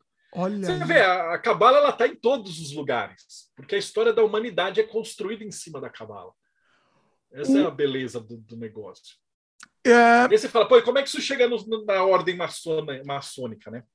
Ah, aí a gente vai, tem os templários, né? A gente já contou isso agora. Eles chegam uma, uma hora que os templários, o rei da França estava devendo as calças para os templários de grana, de tal. Ele tentou entrar, pegou empréstimo, estava fudido. Idade e média. Ele se junta com a igreja 1417. Tá. É, Felipe o Belo, quem quiser pesquisar aí, e a morte do Jack Demolay, que é super importante para cavalaria. Uhum. Uh, e aí, o que, que ele faz? Ele tenta se juntar com a igreja para deixar os templários como sendo adoradores do diabo e a perseguição e jogar a Inquisição para capturar os templários.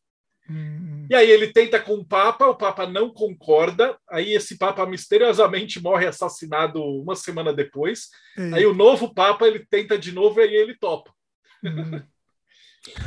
É melhor, né? Coincidências. coincidências. Fazer o quê, né? E aí eles capturam os templários e tal, os templários somem com os tesouros, e aí você tem o filme lá do Nicolas Cage, tem um monte de Dan Brown, então, porque ninguém conseguiu achar esse tesouro dos templários, né? Então eles se dividiram em várias outras ordens, aí você tinha a Ordem de Cristo. Mas você acha e... que esse, esse, tesouro, você acha que é real? Você acha que existe? Isso eram reais, eles, em algum lugar você tinha esse dinheiro, mas esses dinheiros foram Diluído. foram diluídos entre as outras ordens secretas, tá. templárias e etc. Então, os hospitaleiros, os cavaleiros de Malta, cavaleiros de Nauta, uma série de, de ordens, né? os teutônicos, tem inúmeras ordens de cavalaria uhum. que se desdobraram. Inclusive, em Portugal, você tinha a Ordem de Cristo, que são os caras que pegaram a navegação. Os portos eram é, domínio templário. Inclusive vieram para o Brasil, aí você tem toda aquela história de que não descobriram nada, que os caras já sabiam que tinha o Brasil aqui e tudo isso daí. Mas os templários, assim, os templários eram cristãos ou o cristianismo foi uma, uma capa? Eles eram cristãos, mas não eram católicos. Ah, tá. Tanto que eles tinham, nessa época, assim, logo depois começou a brotar também os outros movimentos, luterano, calvinista, anglicano, que eram, eram versões cristãs, E até mesmo antes, você já tinha a cisma, tinha os ortodoxos da Rússia, os ortodoxos gregos. Sim. Então, você mesmo dentro do catolicismo, ele já estava todo fragmentado.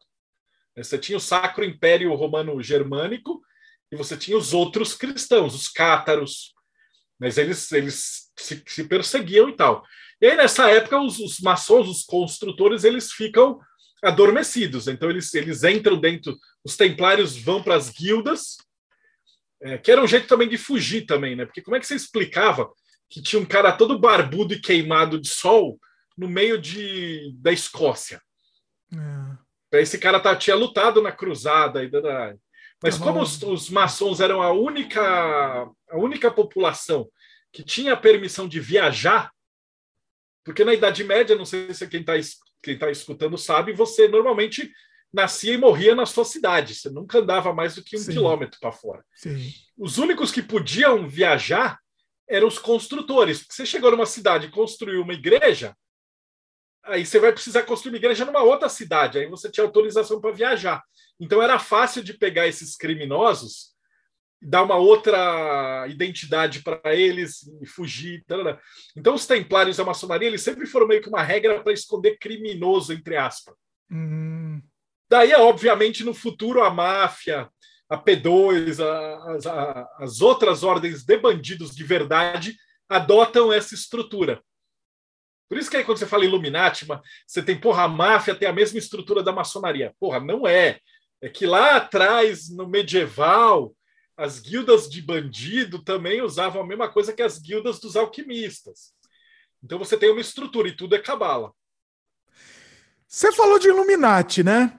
Vamos entrar um pouco nessa questão, porque é diferente, né? E eu, inclusive, eu vi que você teve problema de comentar de Illuminati, você já tá pro, Também tô xingando, cara, aqui, porque os Illuminati eles eram uma ordem que surgiu, depois todo mundo morreu e acabou. Hum. Mas eles eram os iluminados. Então tem muitas ordens que tinham essa filosofia. Né? Inclusive a própria maçonaria Rosa Cruz, os alquimistas. Então eles trabalhavam com isso. Mas aí depois eles ficaram famosos, entre aspas, aí todo mundo fala que é os Illuminati. E a... que, na verdade eles confundem maçonaria com Illuminati. Então, essa, essa é uma outra pergunta americano também. do olho que tudo vê. Isso que eu ia te perguntar também. Além disso, também, quais são as diferenças? É, o que, que é outra coisa, é completamente não, Os Illuminatis eles eram alquimistas, era um grupo de, de estudiosos de cabala, de, de alquimia, que eles se reuniram para tentar tomar o poder do rei e morreram. Eles viraram tipo uma Joana d'Arc, é um símbolo de resistência. Morreram, aí, todos morreram. Morreram, mas aí o que, que falavam? Ah, eles morreram, mas o ideal Illuminati não vai morrer nunca. Lembra que a gente falou de, de ser imortal? Ah. E aí os livros e panfletos que eles fizeram a galera que chegava falava, ah, agora eu sou Illuminati. É igual quando você pega esse cara de revolução e aí eles pegam Che Guevara, o cara, cara morreu, não sabe mais para nada. O cara era homofóbico, era racista e tal, e aí hoje você vê negro homossexual com camisa do Che Guevara. Você muda toda, distorce tudo que, que aconteceu lá, e vários outros grupos usavam esse símbolo dos Illuminati. Por isso pirata, o Illuminati é pirata, de e aí a galera pira, né? Os crentes. Não, mas o que, o que existe hoje é Illuminati pirata, então. Isso não é pirata, é pirata. Não, não, tem nada a ver com o original, é isso? Acabou. Não tem nada a ver. É, não tem nada a ver. A ordem original morreram todos. Mas não existe mas, nada. Os não existe nada organizado atualmente de Illuminati, assim, não existe nada, assim... assim, de real não, mas, tipo, nada impede de juntar eu e você agora de tarde, a gente abrir um site, uhum. falar que é os Illuminati de verdade e arrancar dinheiro de trouxa. Não precisa pagar direitos autorais mesmo? Tem tá... direitos autorais, ninguém vai processar a gente, não... então é. por isso tem muito picareta dando golpe. E aí os caras se aproveitam daquelas loucuras dos crentes que falam assim que você vender a alma para o diabo, você fica rico e tal. Né? da onde que vem isso? Como você tinha muita gente que enfrentava a igreja nessa época, principalmente na Inglaterra e tal, é, a igreja oferecia dinheiro. Então, por exemplo, se o Dimitri fosse um membro dos, dos maçons, dos alquimistas, e eu, Deodébio, denunciasse ele, e aí fosse provado e prendessem ele, eu tinha direito a uma parte da sua grana. Olha. Aí começa a ficar interessante fácil. você dedurar os, os é. Illuminati. É. Aí fica fácil, aí todo mundo é, né? Todo mundo aí todo mundo era, cara. Seu concorrente comercial, ah, Illuminati. Ali. E aí que surge essa ideia de que eles são secretos, eles vendem a alma do diabo e são ricos. Mas não é que todo mundo estava querendo pegar e era um dedurando o outro, né? É tipo. Ah. É para ficar com a grana junto da Inquisição. Então tem esse negócio. Por isso também na maçonaria a gente tem aquela ideia: se você trair a ordem, você vai ter a sua cabeça cortada, você vai ser jogado na praia. Tem... aí tem um monte das ameaças, né? Que fala que se você largar, você morre. Tarará. Antigamente isso fazia sentido e era verdade. Mas hoje em dia não existe mais, né? Mesmo porque está tudo na internet, não tem mais segredo. É, então, não tem mais o um é. segredo da maçonaria, você consegue descobrir rapidamente pesquisando. É, no, no Google né? você acha e tal, mas o, o, grande segredo da maçonaria é a conexão, é a inteligência, é, é, a irmandade. Cara, se eu tiver, sei lá, duas da manhã e meu cachorro tiver com problema e eu tenho um irmão veterinário, eu ligo para casa do cara às três da manhã e o cara vai ser acordado e tal. Eu falo, irmão, eu tô com um problema. O cara vai levantar e vai me ajudar. Várias vezes eu viajei para fora do país, eu só mandava umas ligações e tal, falando: oh, eu estou indo visitar tal, tal cidade, tal cidade, tal, tal trabalho e tal. Volta e meia, os caras entram em contato com a loja de lá, alguém de lá se voluntaria, o cara me pega no aeroporto, dormir na casa do cara. E, e, outras, quando alguém vem de fora e tal, alguém daqui que, que tem uma casa maior, um quarto de hóspede e tal, pega o, o cara e dá completo suporte para ele. Então você tem uma irmandade mundial que ainda existe. E assim, não é muito diferente, sei lá, dos judeus, dos, dos evangélicos, que também um meio que ajuda o outro, né? É meio que ajuda o outro, mas não é no nível da maçonaria. É uma, é uma irmandade que eu não vi como outras, assim, essa, essa ah. estrutura organizada. Mas ainda não existia maçonaria. Nesse momento era um monte de grupo fragmentado tentando se esconder. Ah. O que acontece é que em 1600, 666, né, 1666, Londres pega fogo. Ah. E aí, quando Londres pega fogo, eles chamam os, os, os construtores da Europa inteira para reconstruir Londres em pedra. E aí os caras passam 50 anos reconstruindo tudo. E aí todas essas guildas entram em contato. E aí eles decidem, já que o rei era anglicano e tal, e estavam protegidos da Inquisição, etc., eles fundam a grande, a grande loja unida da Inglaterra. E aí, em 1717, passa a existir uma maçonaria de verdade. Oficial. Mas aí, dentro da maçonaria tem vários ritos, porque a galera que era maçom, por exemplo, num lugar que tinha muito judeu, eles tinham muito conhecimento cabalístico. A galera que veio de uma área onde tinha muito templário, os caras têm muito conhecimento de cavalaria. A galera da, da Alemanha, eles tinham o luteranismo ali no meio. Na França, eles tinham o iluminismo. Então você tem dentro da maçonaria vários ritos diferentes também. Não é tudo uhum. a mesma coisa. Então, e esse e para quem está do lado de fora, cara, sempre teve aquele medo, o desespero, o demônio. Né? O demônio é a grande coisa, né? Os evangélicos e os cristãos falam mais de diabo do que os satanistas. Fala mais do diabo do que de Deus. Os evangélicos se preocupam mais. E aí você imagina que tudo isso que eu te falei tinha nos meus RPGs. É... então aí. era um prato cheio para os caras atacarem de tudo que foi, foi jeito. E, e você estava falando de, de, dessas vertentes, né? Então tem até a Rosa Cruz. A Rosa Cruz também é maçonaria. A Rosa Cruz é alquimista. Ela ah. veio dos alquimistas. Aí você surge a Rosa Cruz Aí você tem as fraternidades rosacrucianas. Aí dessas fraternidades de alquimia, na Europa, quando teve ali o kardecismo, o espiritismo, a teosofia, que eles começaram a estudar a espiritualidade e tudo, também dividiu em várias outras é, facções. Então você vai ter a Amor, que é a Tom, a tradicional ordem martinista, as fraternidades martinistas, aí você tem centenas de ordens. Hum. Essas que eu entrevisto no meu, no meu canal. Você entrevista todo mundo. Assim, tem alguma, tem alguma que não que não fala de jeito nenhum? Que não fala, ó, só daqui ah, não vou se falar. Se tiver, a gente não vai saber. eu tenho umas que são difíceis. A pergunta foi, foi, uma pergunta idiota. Mas, não, até deve ter as que não falam de jeito nenhum e tal, não fazem propaganda, não tem, tem muitas, muitas mas são super pequenininhas e tal, de estudo. Mas a maioria elas, elas têm, é que ninguém faz proselitismo, né? Eles colocam e falam assim, daí que vem aquela ideia de a gente publica o livro. Então você publica um conto, o conto tem um monte de coisa esotérica, você fala, olha que legal esses caras. Aí você descobre, poxa, olha só, esses caras têm um grupo que eles se reúnem para estudar num lugar. O própria editora Pensamento, ela começou com o Círculo da Comunhão do Pensamento. É a ordem iniciática brasileira mais antiga que tem. Tem é. cento e poucos anos aqui em São Paulo. É. ela tá não é maçônica, não é nada, ela é uma ordem de, de estudos esotéricos.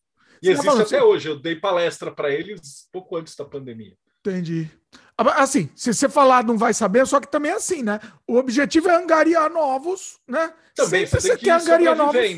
Passar é. informação, exato. Novos membros, então, sempre né, você vai ter. Mas é devagarzinho, a maioria deles não tá. Tem gente que não está muito preocupada com quantidade, você prefere qualidade. Uhum. Ainda mais nos tempos de hoje, que está é, tá quase chegando igual ao Egito, que ninguém mais sabe ler.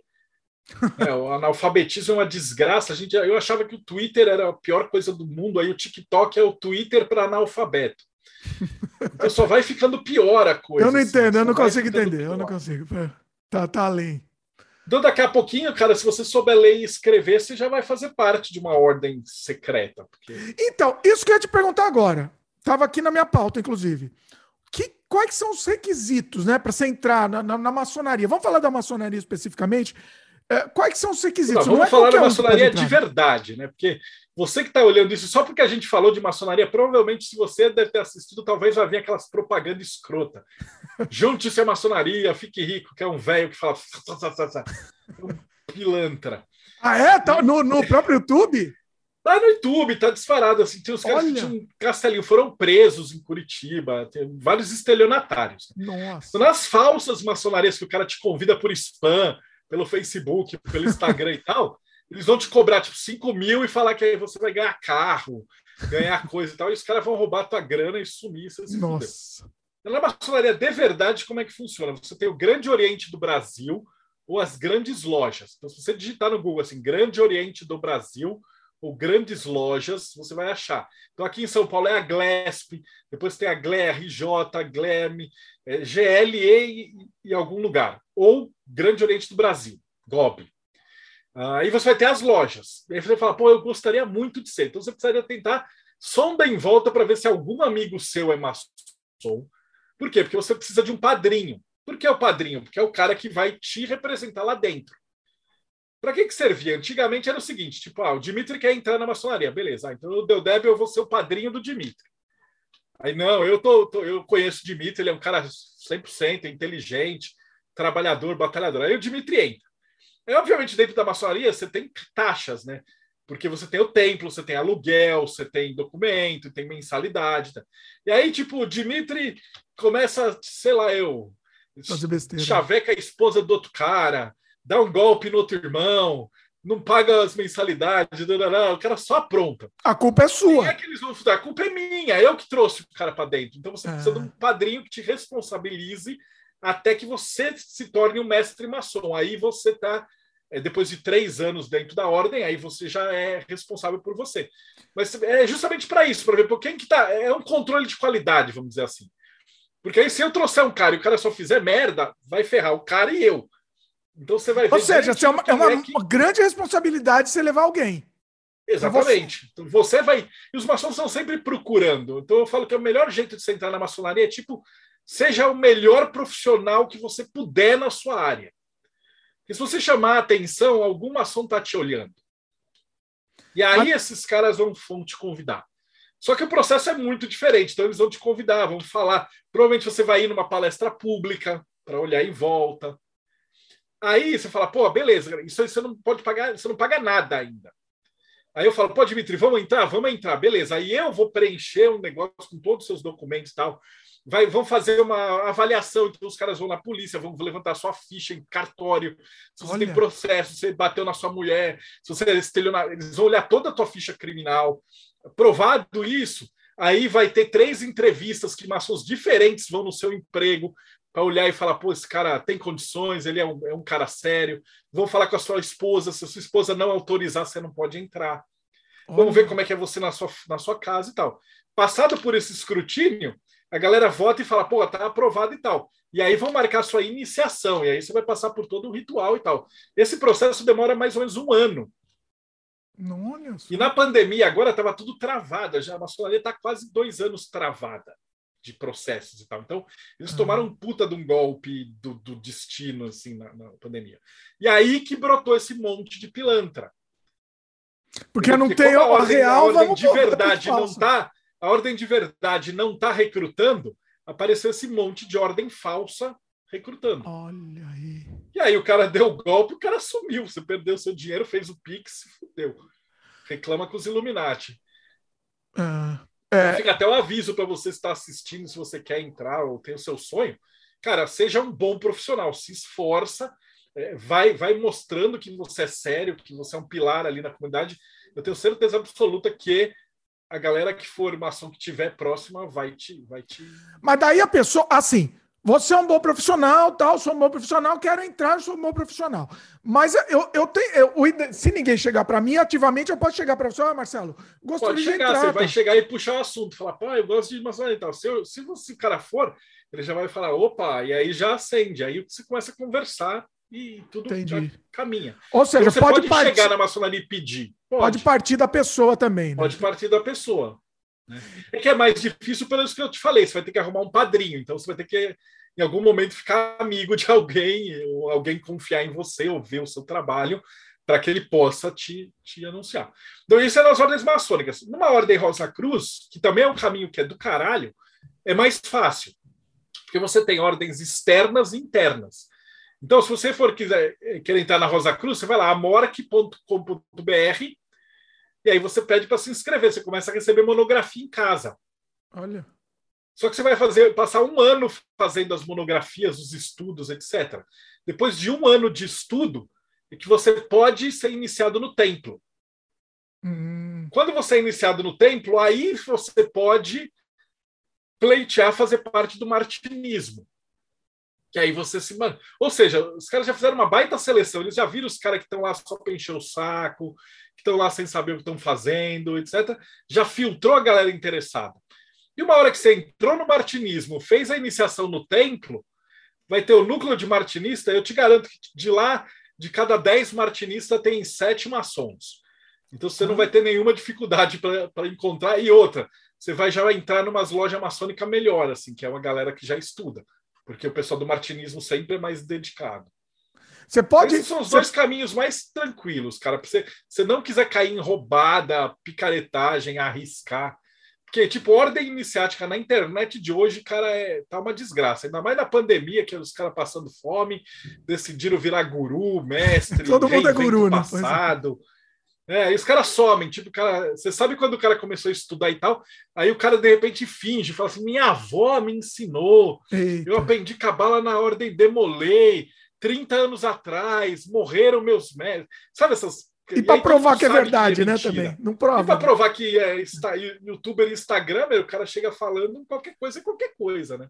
Agora, você estava Então falando é uma coisa. complicado. Não cair em picaretagem é difícil. É- é- Você é um você pode que você que fazer parte de, de duas, três ao mesmo tempo? Não, você tem que escolher uma. Quantas, quantas você quiser. Eu, eu- se somar todas que eu faço parte, dá umas 40. Olha!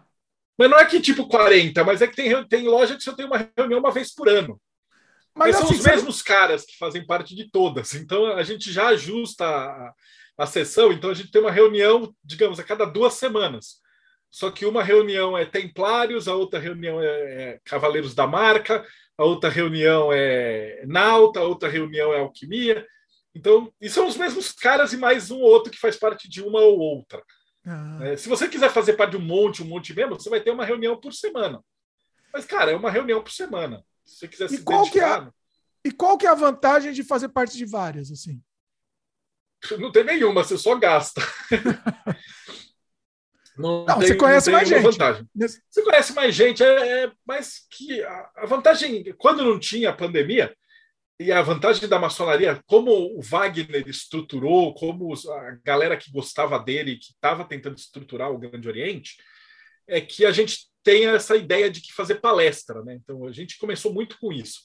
Então toda semana, pelo menos, ou a cada 15 dias e tal, a gente chama alguém para dar uma palestra. Então, ah, e aí depende da loja. Então, vamos supor, uma loja que tem um monte de médico, eles chamam um cardiologista para dar uma palestra sobre como cuidar do coração. E aí essa palestra é aberta, então você traz sua família, você traz seus amigos e tal, e você tem uma aula ali. E eventualmente, se esse cara está de olho, se esse cara está interessado em entrar e tal, é um jeito de você visitar. Ah, Aí, eu, ah, essa semana eu não vejo. Aí eu vejo uma outra, uma outra loja que tem um monte de policial. Aí os caras vão chamar um fulano para dar uma palestra sobre segurança pública. Fala, pô, legal. Aí tem uma outra, um outro lugar que tem um monte de advogado. Os caras vão fazer uma palestra sobre, tipo, ordem tributária e não sei o quê. Aí tem palestra que você vai achar legal, tem palestra que você vai achar chata, mas dentro dos grupos de, de, de WhatsApp da maçonaria, você fica sabendo de todas. E como maçom, você pode visitar todas. Então é meio como se você tivesse acesso a uma faculdade infinita, né? Se você estiver disposto a viajar, a passear e conhecer a galera, você pode aprender muito, muito. E tem muita loja esotérica também. Então você tem palestra de numerologia, de, de cabala mesmo. Tinha uma época quando não tinha pandemia, eu dava quase uma palestra por semana Olha. em lugares diferentes do Brasil. E, e o que, que, se faz dentro da loja? Assim, os, os rituais, essas coisas. É, é, o que, que você pode falar que se faz lá dentro? Você falou, tem muita palestra, a maioria, maioria é palestra, é isso? Então, tem... é, palestra tem as instruções que são os princípios de alquimia. Então você vai aprender sobre até a cabala, sobre o que, como é que funciona, aplicações para o dia a dia. Você tem que ir atrás também. Eles vão te dar uma bibliografia, ah, leia um tal, tal, tal livro. Na próxima sessão a gente vai discutir isso. Também tem uma parte grande da maçonaria que é de caridade. E aí que tá, cada loja é uma loja. Você fala, ah, mas toda é diferente. Tem loja que eu conheço que os caras não têm nada de estudo, mas os caras eram um monte de cara do Rotary. A loja dos caras é só caridade. Então eles têm ali uma, uma escola inteira que eles gerenciam. Você tem um núcleo grandão da Glesp aqui em São Paulo, na Zona Sul, que os caras têm um complexo de escolas. Tem, uma, tem uma, um templo maçônico dentro da escola. E aí os caras cuidam, e tem creche para as mães que estão em volta deixarem os filhos para poder trabalhar. E aí os caras só fazem evento de caridade. Então, ah, vamos fazer uma churrascada no domingo. Aí a, o dinheiro da churrascada remete para isso. Então essa loja ela cuida disso. Você tem loja de médicos, às vezes, que os caras também gerenciam. Então, é conseguir remédio para pôr em favela, conseguir atendimento, abrir vaga para essas coisas. Então, cada uma das lojas tem loja que tem um monte de delegado e tal. Aí é a loja dos polícias. Tem loja que tem é, um monte de artista plástico. A gente tinha uma loja no centro, que era a loja dos palhaços, que chamava, que era de segunda-feira, e tinha um monte de cara que era do circo. Né? E, e aquele, a Relia, ah, esses outros, que eram maçons também. E esses ah. caras trapezista, cara de circo, eles se juntavam na loja de segunda-feira, porque era o, era o dia de folga deles. E é muito legal, porque a gente tem rituais dentro da maçonaria. E essa galera do teatro do circo, a loja dos caras, quando tinha uma iniciação e tal, o cara fazia fila com o nego pendurado no teto, porque era, era uma um apresentação show. de teatro, era um show. então você tem de tudo, tem loja de artista, tem loja de e tem loja misturada, etc. E cada rito também é diferente. Então a maçonaria é um centro cultural. E claro, também para quem gosta, também tem a parte de comércio, né? Sei lá, você tem uma loja de que você vende carro. Aí, obviamente, você vai fazer desconto para o irmão, os caras vão comprar seu carro. Né? Então, existe também essa ajuda de tipo. Obviamente, se o cara é um incompetente, você não vai lá só porque é seu irmão. É, mas geralmente, como você já tem essa, essa seleção de quem está entrando, já, já pressupõe que o cara é mais ou menos indicado. Então, você. Existe uma rede de irmandade muito grande, e principalmente fora do, do Brasil também. Para viajar, para ir para outros países, quem viaja muito. Porte externo, né? É para ter uma ordem de grandeza, você estava falando, sei lá, tem, tem a loja do, dos palhaços, tem a loja, sei lá, dos policiais. Qual que é o número, mais ou menos, assim? De, de pessoas? Então, deve ter mais ou menos no GOB 4 mil lojas. Então a gente deve ter em torno de uns 80 mil maçons, mas a Glesp tem mais ainda. Deve ter uns 200 e poucos mil maçons no país, talvez mais. Porque, porque é, é, é difícil específico. agora também. Na pandemia eu perdi completamente Perdeu o número, disso, né? mas, mas por aí, né, nesse volume, dá para entender. E tem a parte mística também, porque não esquece que a gente faz um ritual alquímico tem evocação, tem abertura de Bíblia, tem, tem parte mágica dentro. Hum. Então a egrégora mexe com muita energia. Né? E isso faz parte da obrigação também. Inclusive, a próxima pergunta era essa: quais são as obrigações, né? Também. Quais são as obrigações na, na maçonaria e, e, e, e se esses rituais também fazem parte dessa obrigação? Você é obrigado a seguir eles também. É, isso faz, fazem parte da egrégora de abertura, suas formalidades. Mas a obrigação basicamente é pagar mensalidade e, e frequentar. Você pode ficar irregular por falta ou por falta de pagamento. Mas se você estiver fazendo essas coisas, basicamente, se você quiser lá e não fizer porra nenhuma, eu já fui em lojas que eram chatíssimas, parecia reunião de condomínio. O maluco ficou discutindo 45 minutos para ver as marcas de ar-condicionado que ele ia colocar na loja.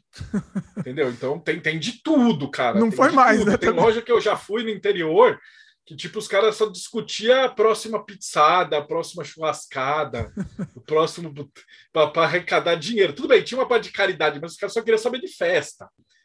Então, cara, tem de tudo, cara. Tem loja de velho que os caras são super homofóbicos, são machistas pra caralho, uns velhos católicos.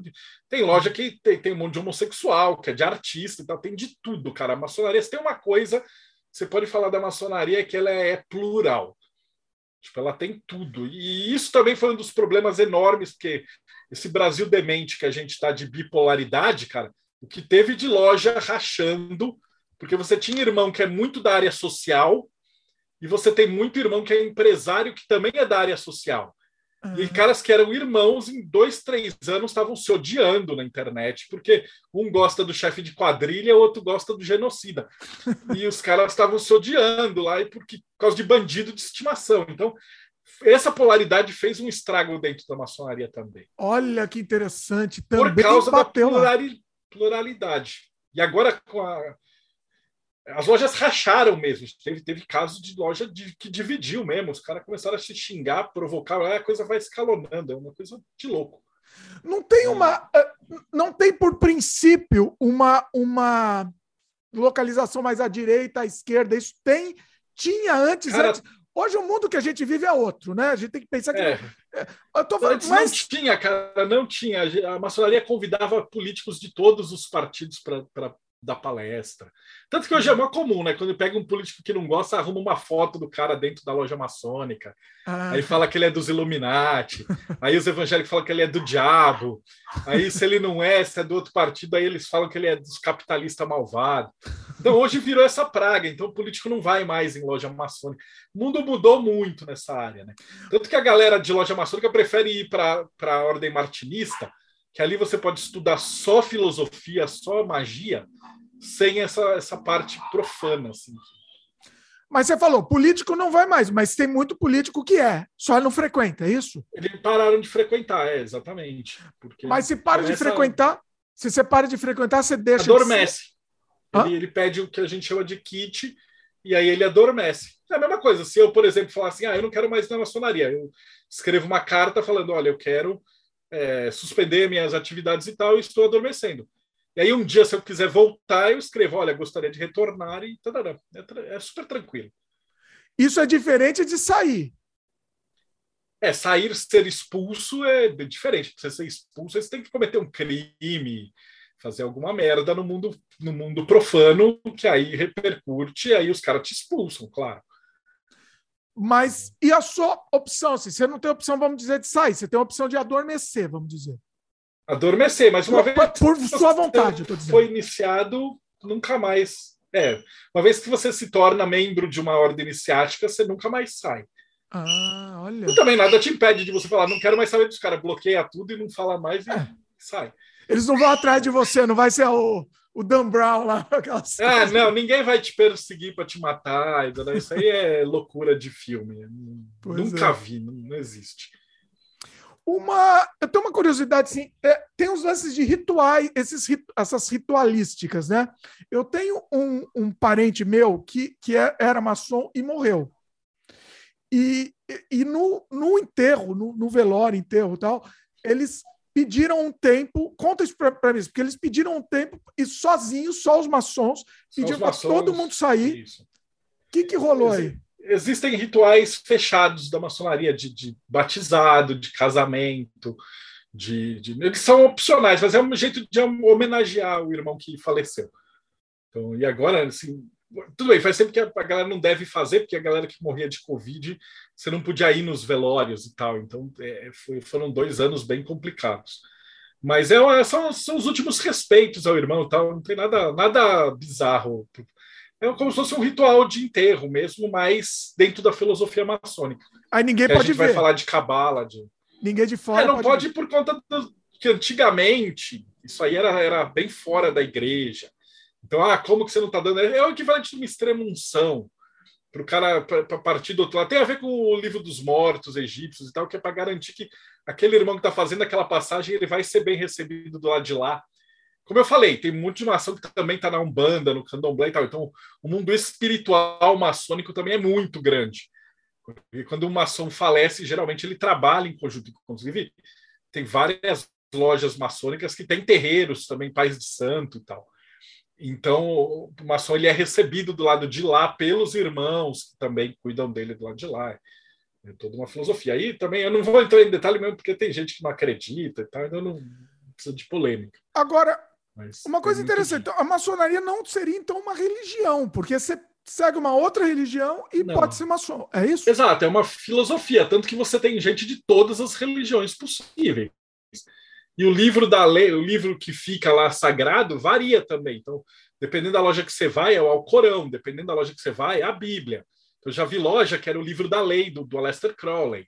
Não tem loja que tem, tem o livro budista. Então, as lojas são livres para exercer as religiões que ela quiser. E você pode ter membros dentro da loja, a própria Madras, cara. A Madras tinha budista, tinha satanista, tinha quimbandeiro, tinha reikiano, tinha católico, tinha de tudo na loja, todo mundo convivia. Mas repetindo, você tem que ter uma religião. Você tem que não ter uma religião, mas você tem que ter uma Você tem que crença. acreditar em que, que existe algo no universo acima da matéria. Você não pode ser um materialista ateu. É, Você não pode ser. materialista é o termo. A única coisa que você não pode ser, você pode ter, tem algumas ordens que aceitam até agnóstico. Ah, Você só não pode ser ateu materialista. Você achar que. Porque senão também, morreu, por que acabou que você está indo lá? Porque, cara, você vai, você vai recitar salmo, fechar a loja, fazer uma evocação angelical, trazer toda essa parada. Você não acredita, você está indo fazer o quê lá? Esses caras também não durariam. talvez, Então, talvez indo pela, pelas essas outras vantagens aí por, por trás que ganhe. É, talvez, mas. O que é uma, difícil, que é cara. uma auto, autoagressão, né? No fim das contas. Se a É, o cara, vai, o cara é ateu materialista. Ele vai numa loja para ficar escutando o budista, católico da palestra o tempo inteiro. Ele vai fazer o quê lá? É. Ou o cara que quer ficar rico também. Esses caem fora rapidinho. Eles descobrem que ele só fica pobre na maçonaria. O que mais tem é o cara que quer ficar. Deve ter muito, É. né? O que mais. Deve ter muito, é. O cara que é fudido e quer entrar porque fica rico. Por isso que os, os golpistas é sempre pro- prometendo um milhão, né? Rico, carro, os Illuminati, é umas mais absurdo que a outra. E os trouxa caem, né? Aí também. eu- a gente já falou, cara. O cara quer cair, cara, ele já foi avisado. né? Então, paciência, não posso fazer mais nada. É, é, é, vai atrás de promessa, né? Pois é, pois é. Você está falando de alquimia. É, na prática, assim, a alquimia, a gente conhece aquela alquimia medieval, né? Ah, vou, vou transformar, como é que era? Sei lá o que em ouro, como é que era? Que transforma Chumbo em ouro. chumbo em ouro, exatamente. Mas é o chumbo filosófico, o chumbo do ego no ouro da essência. Ah, é, é, é, é uma metáfora, então. São várias metáforas, porque lembra que você tinha várias ordens alquímicas. Hum, Você tem ordem alquímica de jardineiro. O cara tinha uma metáfora da planta, né? Então você tem que plantar a semente, ela tem que estar bem nutrida, então ela tem que estar bem no mundo material, ela tem que ter água, né? Tem que ter o emocional, ela tem que ter a luz do sol, né? Uma espiritualidade. E aí ela consegue crescer. E aí, se você regar e adubar e tal, ela vai crescer e virar um jardim. E aí ela vai atrair abelhas e as abelhas vão polinizar outros jardins. Tipo, olha. se você estudar, for um cara inteligente e produzir coisas úteis, vai ajudar a polinizar e, e- transformar outras pessoas em pessoas úteis. É tudo metáfora. Que naquela época os caras nem tinham esse nome, né? Então era esse simbolismo maluco. E a metáfora da maçonaria era, tinha a ver com construção, né? Então pedra cúbica, lapidada. Você tem a ordem de arquitetura, né? Que ele falava assim, que- conta uma das lendas que o Michelangelo tinha feito um cavalo maravilhoso, assim, uma estátua, né? E aí os caras chegaram e falaram assim, mano, mas ontem isso aqui, eh, semana passada e tal, isso aqui era uma pedra de granito, né? E hoje tem esse cavalo maravilhoso, o que que você fez? Ele falou assim, eu só tirei o que não era cavalo. Muito bom isso. E aí, você- e aí você leva isso para sua vida. Você fala, cara, eu tenho o meu eu verdadeiro. Eu só preciso tirar o que não é verdade. Então, esse monte de historinha e contos e fábulas, na verdade, eles trazem uns ensinamentos profundos. E se o cara interiorizar, agora, se o cara é um chucro e ele fala, ah, que historinha ridícula do cavalo, o que, que eu posso usar isso para minha vida? O cara não entendeu nada, ele não está preparado, vai passar 30 anos numa ordem iniciática e não vai aprender nada. E que deve ter muito lá, né? Também que tá tem assim muito, só pra... tem muito. Tem só muito. por tá. Não sabe nem por que tá. Tem muita gente que vai lá, por exemplo, eu fui em várias lojas do interior, os caras estão lá só para cervejada do fim de semana, a pizzada. É, o cara está preocupado com a cervejada do sábado, a pizzada da noite do sábado e a churrascada do domingo. Mas também são as lojas diferentes, cada uma tem um hospital, uma creche, um asilo. Então, o cara tá bom, ele tá fazendo a função dele ali. O cara não vai melhorar, mas pelo menos ele está ajudando com, com o processo do, do mundo, tá, tá dando dinheiro para um hospital. Ele está ali no, no, meio, né? Ele podia estar tá no boteco, pelo menos ele está ali. Tá lá. Quieto. Vai que alguma coisa entra por ouvido e fica. Agora, eu já fui na palestra de cavalo em loja, duas horas de palestra. Né? Os três caras vieram conversar comigo. A hora que abriram para pergunta, o cara perguntou se teve, teve muito trânsito na, na ida para chegar lá. É muito bom. O cara tá filosofando sobre Teve. o sentido da vida. Pegou é. muito trânsito. Tá, vai chover hoje? Pegou muito trânsito para vir para cá. Eu falei, é. ah, tá, até que não. Tá é isso, cara. Ele, tipo, duas horas do cara não tem o alfabeto. Lembra? É o alfabeto. Cara. Agora. A cabala é maravilhosa por causa dessas, dessas, desses detalhezinhos, cara, que você percebe. E aí você começa a ver coisas, né? Porque, porra, os cabalistas fudidos, por exemplo, o, o Steven Spielberg, o... Galera, Star Wars, né? Jorge Lucas, Star Wars é totalmente cabalístico. Mas assim, eles, eles são. Com... Eles são, são maçônicos são. assim? Não, não, eles são judeus, mas o que, que acontece? Ah. Tem uma vertente da cabala que, é, que a gente chama de cabala profana, que é a jornada do herói, do Campbell. Opa. Ele estudou tudo isso, né? Ele chegou na conclusão que, porra, peraí, os caras têm os deuses de todas as mitologias fazendo tudo isso aí. E aí ele tem vários livros muito legais, né? O Herói de Mil Faces, Poder do Mito. O Poder do Mito tem um documentário. Esse documentário foi gravado em seis meses no rancho com o George Lucas. Sim. Logo em seguida, ele reescreve e publica Star Wars. Star Wars vira uma religião, porque ele tem todas as características cabalísticas. Então, ele tem o carro, ele tem os arcanos do tarot ali, né? Você tem o carro, que é uma letra hebraica, você tem o, Dentro desse carro, que é o Marte, você tem um herói da série, que é o Han Solo, e do lado dele o Chewbacca, que é a, a Fúria, né, que é a virtude e defeito alquímico de Marte. Você tem o Luke Skywalker, que é o Sol, que vai trazer o balanço para a força. A Leia é a Lua. E aí eles iam ser. Tipo, o Sol normalmente casa com a Lua, mas ele é irmão da Lua, né, por os deuses antigos. E aí ele, eles têm um ok ali, mas aí depois a Lua vai então ele tem os dois irmãos, os dois robozinhos, né? Mercúrio e Vênus. O Mercúrio é um robô totalmente eloquente, né? O Hermes, né? Ele é um protocolar, ele sabe todas as línguas do universo, tal. O outro robô é só emoção, ele é uma bolinha, ele é fofo, ele se comunica por sons, que ele é a música, ele é Netzah. Você percebe aí, você tem o Yoda, que é o, o cara que é Júpiter, que é o arcano do eremita. Né? E aí você vai olhar, na, nas cores que tem toda essa tabela, Yod, que é uma letra hebraica, ela é verde claro. E ela é a menor letra do alfabeto hebraico. E ela é o arcano do eremita no tarô. Hum. E aí você tem o Luke Skywalker, que é o sol. Ele precisa completar o trabalho dele, então ele vai procurar o mestre dos mestres. E o mestre dos mestres é um eremita que mora longe de tudo, ele tem que fazer uma jornada. E aí ele é o menor personagem da série, verde claro, e chama Yoda. Entendeu? É muita coisa para ser coincidência, entende? Não, acho que não, nem, nem, nem dá para falar que coincidência, porque acho que o Jorge Lucas declarou não, mesmo. Não, ele é de propósito. Eu brinco é. falando que é coincidência, mas não tem como ser coincidência. É. O abismo, que é o centro de tudo e tal, é Daat. É, aí você tem o Daat Vader. Olha. E você tem o imperador por trás, que é a sombra. O lado negro da força é a árvore da morte. Os Jedi é a árvore da vida. Você tem toda, toda uma estrutura, principalmente na trilogia clássica, é, é extremamente cabalista. E aí, você, isso deu origem a vários outros autores. Fora os mais antigos, né? O Tolkien, que também bebia da mitologia, Senhor dos Anéis, tem muito de cabala. O C.S. Lewis, com a, toda a parte de Nárnia, ela é toda a parte de cabala cristã. Então também tem o leão é Jesus, você tem uma série de, de outro mundo espiritual, toda, todas essas paradas. E aí desenvolve. Harry Potter também bebeu assim loucamente de, de cabala. E aí isso desenvolveu, né? Você acha que nesse sentido, é, essas histórias sendo inspiradas na cabala é, e na jornada do herói também foram seguidas para ter. É, é, eu já perguntei, mas eu acho que hoje em dia acho que mudou até o contexto. Porque sabe que isso é uma história que, que vai ter ressonância com as pessoas e vai, vai fazer sucesso? Ou é para ter uma outra mensagem por trás, alguma coisa? O que, que você acha? Cara, tem de tudo. Mas eu acho que quem, quem trabalha com isso já sabe. Eles colocam essa. Os clássicos são clássicos porque eles seguem essa jornada, né?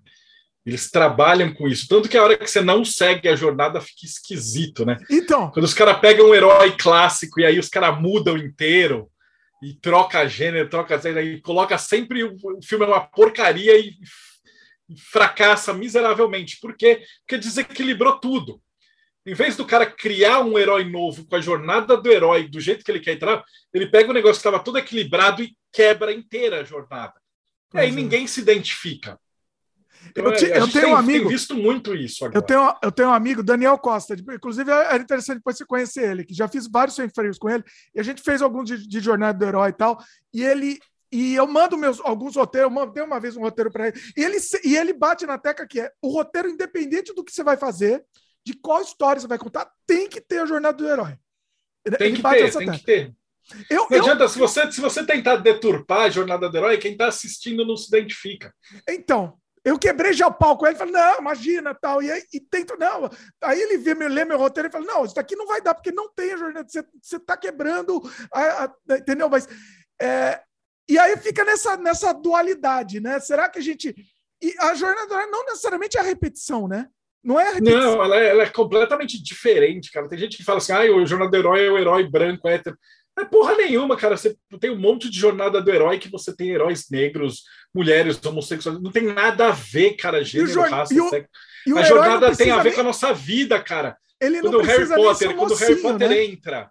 O... É, quando o Harry Potter entra em Hogwarts, não é sobre o Harry Potter e Hogwarts. É sobre você indo para a faculdade. É sobre a criança indo para a escola. Entendeu? É. O, Luke, o Luke Skywalker não vai salvar o mundo dos Jedi e tal. É a pessoa que está com medo de que agora ela vai arrumar um emprego nunca é o que é. Por isso que você, quando você quebra a jornada do herói, o cara não, não tem lógica. O que, que esse cara está fazendo ali? Ele não tem propósito. É. Mesmo e aí o... você percebe isso inconscientemente. Inconscientemente. Não é, é de é. propósito. É. Os caras boicotam, ele fala assim: ah, é machista porque era uma mulher. Fala, cara, no Alien é uma mulher a heroína o tempo inteiro. A galera adora o Alien. Por que, que é... agora é machista? Mas aí o cara faz um roteiro super horrível caça-fantasmas com as mulheres lá, uma bosta aquilo lá. Aí Flop fala: não, eles são machistas. Cara, a história não tem pé nem cabeça, não tem lógica, não tem jornada, elas não têm propósito. Você estuda o roteiro daquilo, você vê que o cara só está inventando moda. Mas se você não tiver essa, essa. Tanto que a jornada do herói, que é cabala pura, as religiões, que é cabala pura, o método filosófico, que é cabala pura, se não tiver nessa busca é, pela árvore da vida ali, por, por, pela escada de Jacó e tal, a galera pula fora, porque você está no labirinto, né? Labirinto Sim. é um outro. Uh, o desenho da árvore da vida é um, é um labirinto. Se você não tiver uma, uma visão para você sair de lá, você vai ficar zanzando por ali e o Minotauro vai te comer. Então você olha e fala, cara, não tem propósito. A menos que você queira fazer, sei lá, um filme experimental onde você quer mostrar que não tem propósito. E aí o herói se, se desgraça, né? Por exemplo, é. o César Romero, o primeiro filme de zumbi que teve lá de 1950 e tal. O foi o primeiro Noite filme que fizeram... vivos, né? Eu vou dar um spoiler, mas tem 60 anos esse filme, 50. Final é incrível, Todos né? morrem no final, né? Os zumbis matam todo mundo. É. Mas era o anti-herói, o cara constrói toda a jornada e aí depois os, monstros tomam e acaba. E é um filme de mas... terror, é te... e aí você sai passando mal, tanto que na época teve uma repercussão estranha, ele virou é. um clássico depois. Então você, você consegue perverter essa jornada pela árvore da morte e tal, mas nunca é um filme que vai angariar bilhões, assim, que vai ser um negócio assim. Que, Mas vai mesmo sendo. de- É que a gente fala, né? De herói, a pessoa pensa, ah, não, jornada, do herói, o personagem tem que ser o herói, tem que ser o, o bonzinho Cara, da pode história. ser uma heroína, pode ser um ratinho, né? Não teve um, Não, um ele pode filme da Jornada dos Heróis que os heróis são os camundongos que as bruxas transformam eles em rato. E, e pode É. ser um anti-herói também, né? Não precisa Pode ser. ser um anti-herói também. Ele vai ter que ter a busca por ele mesmo no final. A busca dele, né? Construir É. algo. É. Pode ser até um vilão, um filme do Coringa, por exemplo, maravilhoso. Ele vai construindo, tem todos os aspectos ali que o cara desce na loucura. Olha. Mas ele, ele constrói uma coisa sensacional. Mas tem a jornada, né? O próprio Coringa, Tem a gente a jornada, tem a jornada. do Curi- herói. Exato. Olha aí, olha, olha isso que É interessante. importante. E aí você tem uma segunda camada que os caras realmente bons fazem hoje em dia, que é com cor e som e tal, fotografia. Você Ah. pega Breaking Bad, por exemplo, que o cara faz assim, tipo, o diálogo, ele faz o ator vestir uma camiseta que referencia uma luz. tarará. Fudido. David Lynch faz isso absurdamente. Você pega a Twin Peaks, é uma obra-prima. Mas aí porque esses caras manjam, cara. E aí eles, eles colocaram isso. Mas o que, que os caras manjavam antigamente? É meu campo de estudo, é a coisa que eu amo, que é a pintura medieval com símbolo. Que aí o cara pintava um negócio e do lado ali ele colocava uma caneca quebrada. Aí você fala, pô, o que tem a ver uma caneca quebrada com a mãe, não sei o quê. Aí a mãe tá triste, chorando e tal. Aí a caneca quebrada é o útero, e aí quebrou porque tem violência. A galera que era educada da época sabia os símbolos. Então, quando você olhava para um quadro desse, você estava vendo uma mulher que, sei lá, apanhava do marido. Olha. Mas aí o cara não podia pintar isso. E aí o cara dava um jeito.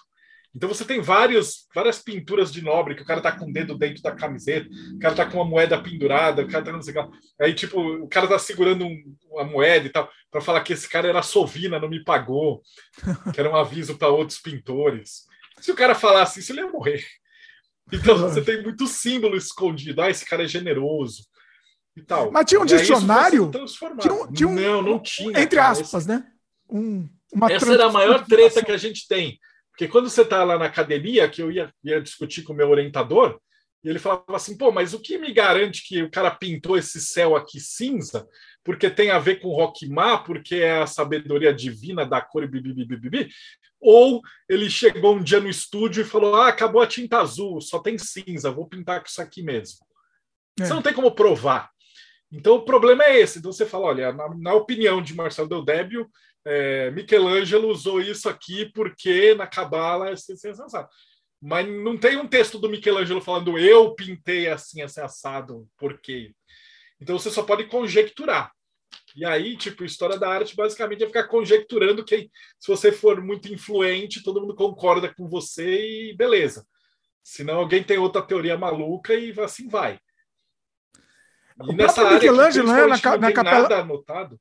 Na Capela Sistina, que ele fez Deus com o cérebro lá em volta.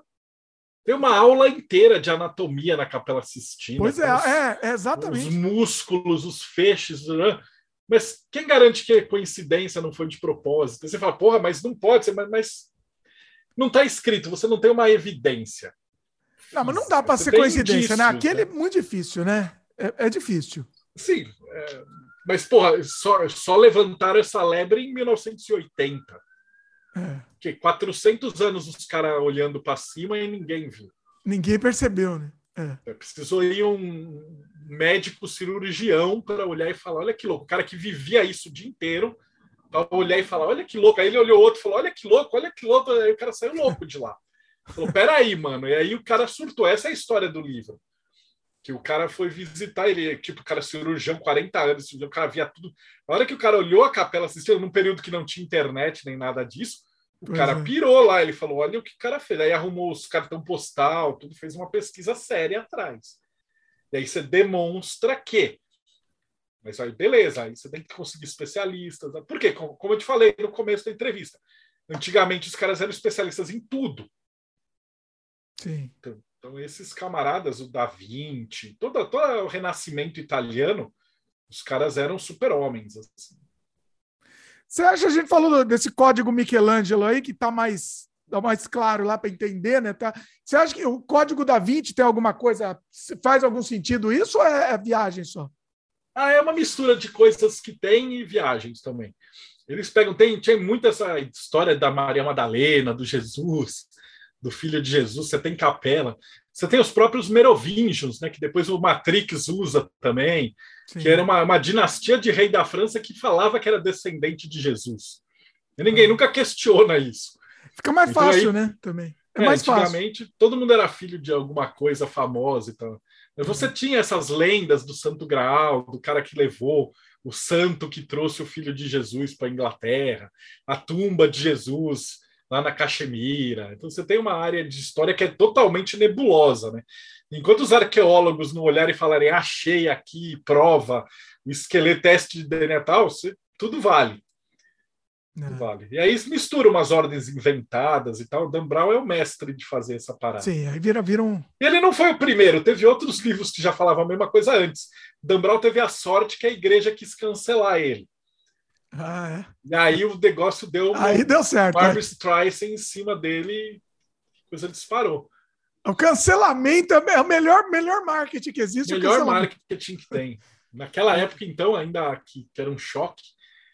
Tanto que se você ler todos os livros do Dan Brown, eles são todos iguais, né? Ele pega uma, uma, curiosidade matemática, e aí ele tem um vilão que é esquisito, aí tem uma mocinha, aí tem o um cara que ajuda o herói que no final é um vilão. tipo, os cinco livros dele são todos iguais. Repete a fórmula. Né? Vai mudando a fórmula. É um, algum assunto mirabolante, algum super-herói. É, eu não tenho muita paciência, porque é a jornada do herói pura, cara. Eu não gosto desse negócio de misturar a, a, a, a ficção com a realidade, porque aí você meio que vira uma. Cara, mas funciona. Meu, meu RPG vendeu horrores por causa disso, e muitos anos antes. Não, lembrar. isso é interessante no, no, sentido do seu RPG, por exemplo, que está lá claro, tá, tá, tá né? Você fez com, com base na, na realidade. Como é que foi? É, base, base nas pesquisas, na ordem. Então você pode jogar com maçom, você joga com templário, você vai jogar como um médium de chefe de, de terreiro. Então é baseado tudo na realidade. Só que na, época a gente fazia meio zoado. Eu inventava uns nomes também, é, para não ficar muito assim, mas a gente usava nome de demônio de verdade, a gente usava nome de anjo de verdade, é, os alquimistas, tal. O comecinho da, da, do RPG, a, a, cena de introdutória era o espírito do Aleister Crowley que conversava com, com, com o cara. E isso naquela época, sem internet, sem nada, tem muita gente que passou batido. Mas tinha muita gente que olhava e falava: Eu conheço esse cara, peraí, esse sujeito que está fazendo esse livro tem alguma coisa errada aí. Muito bom. Ô, Marcelo, não podemos deixar de falar do seu, do seu Pequenas Igrejas, Grandes Negócios. É, é incrível, incrível. Você fez o financiamento, você fez o financiamento dele e, e estourou, assim, estourou 300% aqui teve. E Conta aí, o conta pra Pequenas gente. Pequenas Igrejas, ele, ele saiu na Playboy até, né? O Pequenas Igrejas, ele foi... Na verdade, ele começou como uma piada, né? É porque era aquela época de auge da internet, Orkut e tal, e a galera estava vendo as abobrinhas, as loucuras que os crentes faziam, os pastores evangélicos. Né? Nota que o, o Pequenas Igrejas ele é super respeitoso com a religião. Então, em nenhum momento eu usou e falo, ah, você acredita em cobra falante, você é um idiota. Não. O jogo é assim: você controla um pastor picareta e você tem que angariar fiéis fazendo mutretagem. Então, a sua ideia é que você vai ter que, que ter as, as igrejas, cada uma tem um superpoder. E aí eles vão roubar a fiel de um do outro. Então, como é que eu faço? Eu, eu viro e falo assim: ah, o Dimitri é outro pastor. Aí eu jogo uma carta que é assim: peguei o Dimitri no motel com travesti. Mas aí, o que, que acontece? A verdade, a verdade, a verdade, existe uma notícia de jornal real que pegaram o pastor de alguma congregação no motel com os dois travestis. Tudo era notícia real, então. salvou no lugar. O jogo é todo real, Olha. na verdade. Todas ah. as palhaçadas, picaretagem que você faz. Então tem o padre do balão que saiu voando, chute na santa, aquelas coisas clássicas, né? Aí você vende tijolinho abençoado, caneta para passar perfume de Jesus. E outra, se eu fizesse a segunda, terceira edição, Nossa. vai ter mais aberração, porque os caras não param de inventar. Vai piorando, a criatividade não tem fim, não. Foi então o jogo era esse, era um jogo bobo, assim, a dificuldade dele era a dificuldade do Uno, de, de jogar, assim, era um jogo de carta idiota. Mas o louco é que o jogo era mega chocante, né? Tu tinha pastor que falava que o pênis era abençoado. e é, outro pastor fazia os fiéis comerem grama. Nossa. É, várias e várias e várias. E A gente foi pondo tudo. E aí a galera começou a financiar e começou a mandar para a gente notícia. Olha. E a gente ia desenhando e ia fazendo as cartinhas. E aí depois ficou, um jogo. Então ele é um jogo divertido, ele é gostosinho de jogar, mas ele não é um jogo tipo xadrez, né? Complexo. Mas a loucura é que você vai lendo e fala, eu não acredito que isso é de verdade. E se você digitar no Google a manchete, você acha a manchete. Então aí deu uma treta, a gente foi processado, teve uma Huawei, mas foi processado também.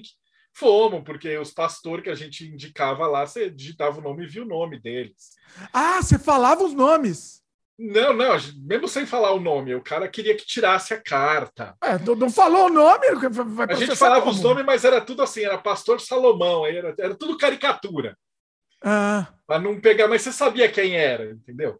Ah. Inclusive era engraçado, porque tem, tem, naquela época tem o Bolsonaro e o Lula. Olha. Um era o pastor governamental, que tinha todas as paradas, e o Bolsonaro é irreconhecível. Se você olhar a caricatura dele, não parece, porque o cara não era famoso, ele nem existia naquela época. Ah. Que ano que ele foi? Era, ele era só um nome, assim, diferente. Que, que ano que foi? Foi 2014. Olha. Era ainda nem, tinha, nem teve impeachment ainda. Hum. Era uma, uma, outra, era muito mais ingênuo naquela época, assim, essa parte política. Hoje não daria, porque a metade daqueles pastores tá tudo na política. Em 2016 ou 2017, quando ia ter a, a segunda eleição, de 18, isso? 18. Não, antes. Não, a antes. eleição. Quando o Temer entrou, que a galera começou a dividir, jogar fascista, antifascista, comunista, que a galera começou a rachar mesmo ali. É, o 16, né? O Temer, o Temer foi 16, eu acho. E aí foi uma lei que teve que, aí se você ofender você, mas se você for um candidato e tal, aí a gente vai ser enquadrado na lei eleitoral e não era mais a lei, né? E aí a gente já se fudeu. O advogado virou e falou, cara, chega, não vai fazer.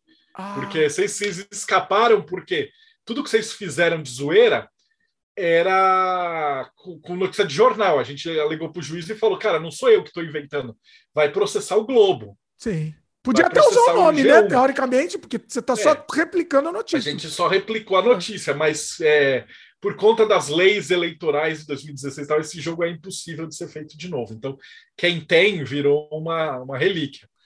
Ah, o jogo é inacreditável. Eu mandei conseguiram... pessoal dos Estados Unidos, assim, os caras não conseguiram falar assim eu não consigo entender seu jogo, ele não, ele não tem uma lógica. Por que, que um padre, por que, que um pastor iria roubar dinheiro dos fiéis? tipo, o cara genuinamente, o, o norueguês, né? o norueguês olhou e falou assim: seu jogo não faz sentido. Sabe eu de falei, nada. É, maluco, aqui é, aqui é Brasil, cara. E aí foi é. isso, cara. Ele saiu até na Playboy uma notícia. Assim. Então o jogo vendeu horrores também, mas agora virou uma relíquia. Cê, é assim, no financiamento coletivo, cê, cê, eu tô, tô vendo aqui a página, você uh, levantou mais de 90 mil, né? Isso. Apoiado por 500, mais de 500 Mas a hora que o negócio foi para Playboy, o treco, a gente fez Estourou, né? duas mil cópias. Mas você não vendeu depois por fora, só foi no financiamento. Vendemos por fora, porque a hora que, a hora que o negócio estourou e começou a sair em jornal, a gente falou, cara, a gente vai. Os pedidos fora do Catarse tanto que a gente nem abriu pré-venda, a gente abriu pré-venda direto na editora e, e o negócio alavancou. Olha. E o processo deu no quê? Ah, a gente ganhou, porque não tinha sentido.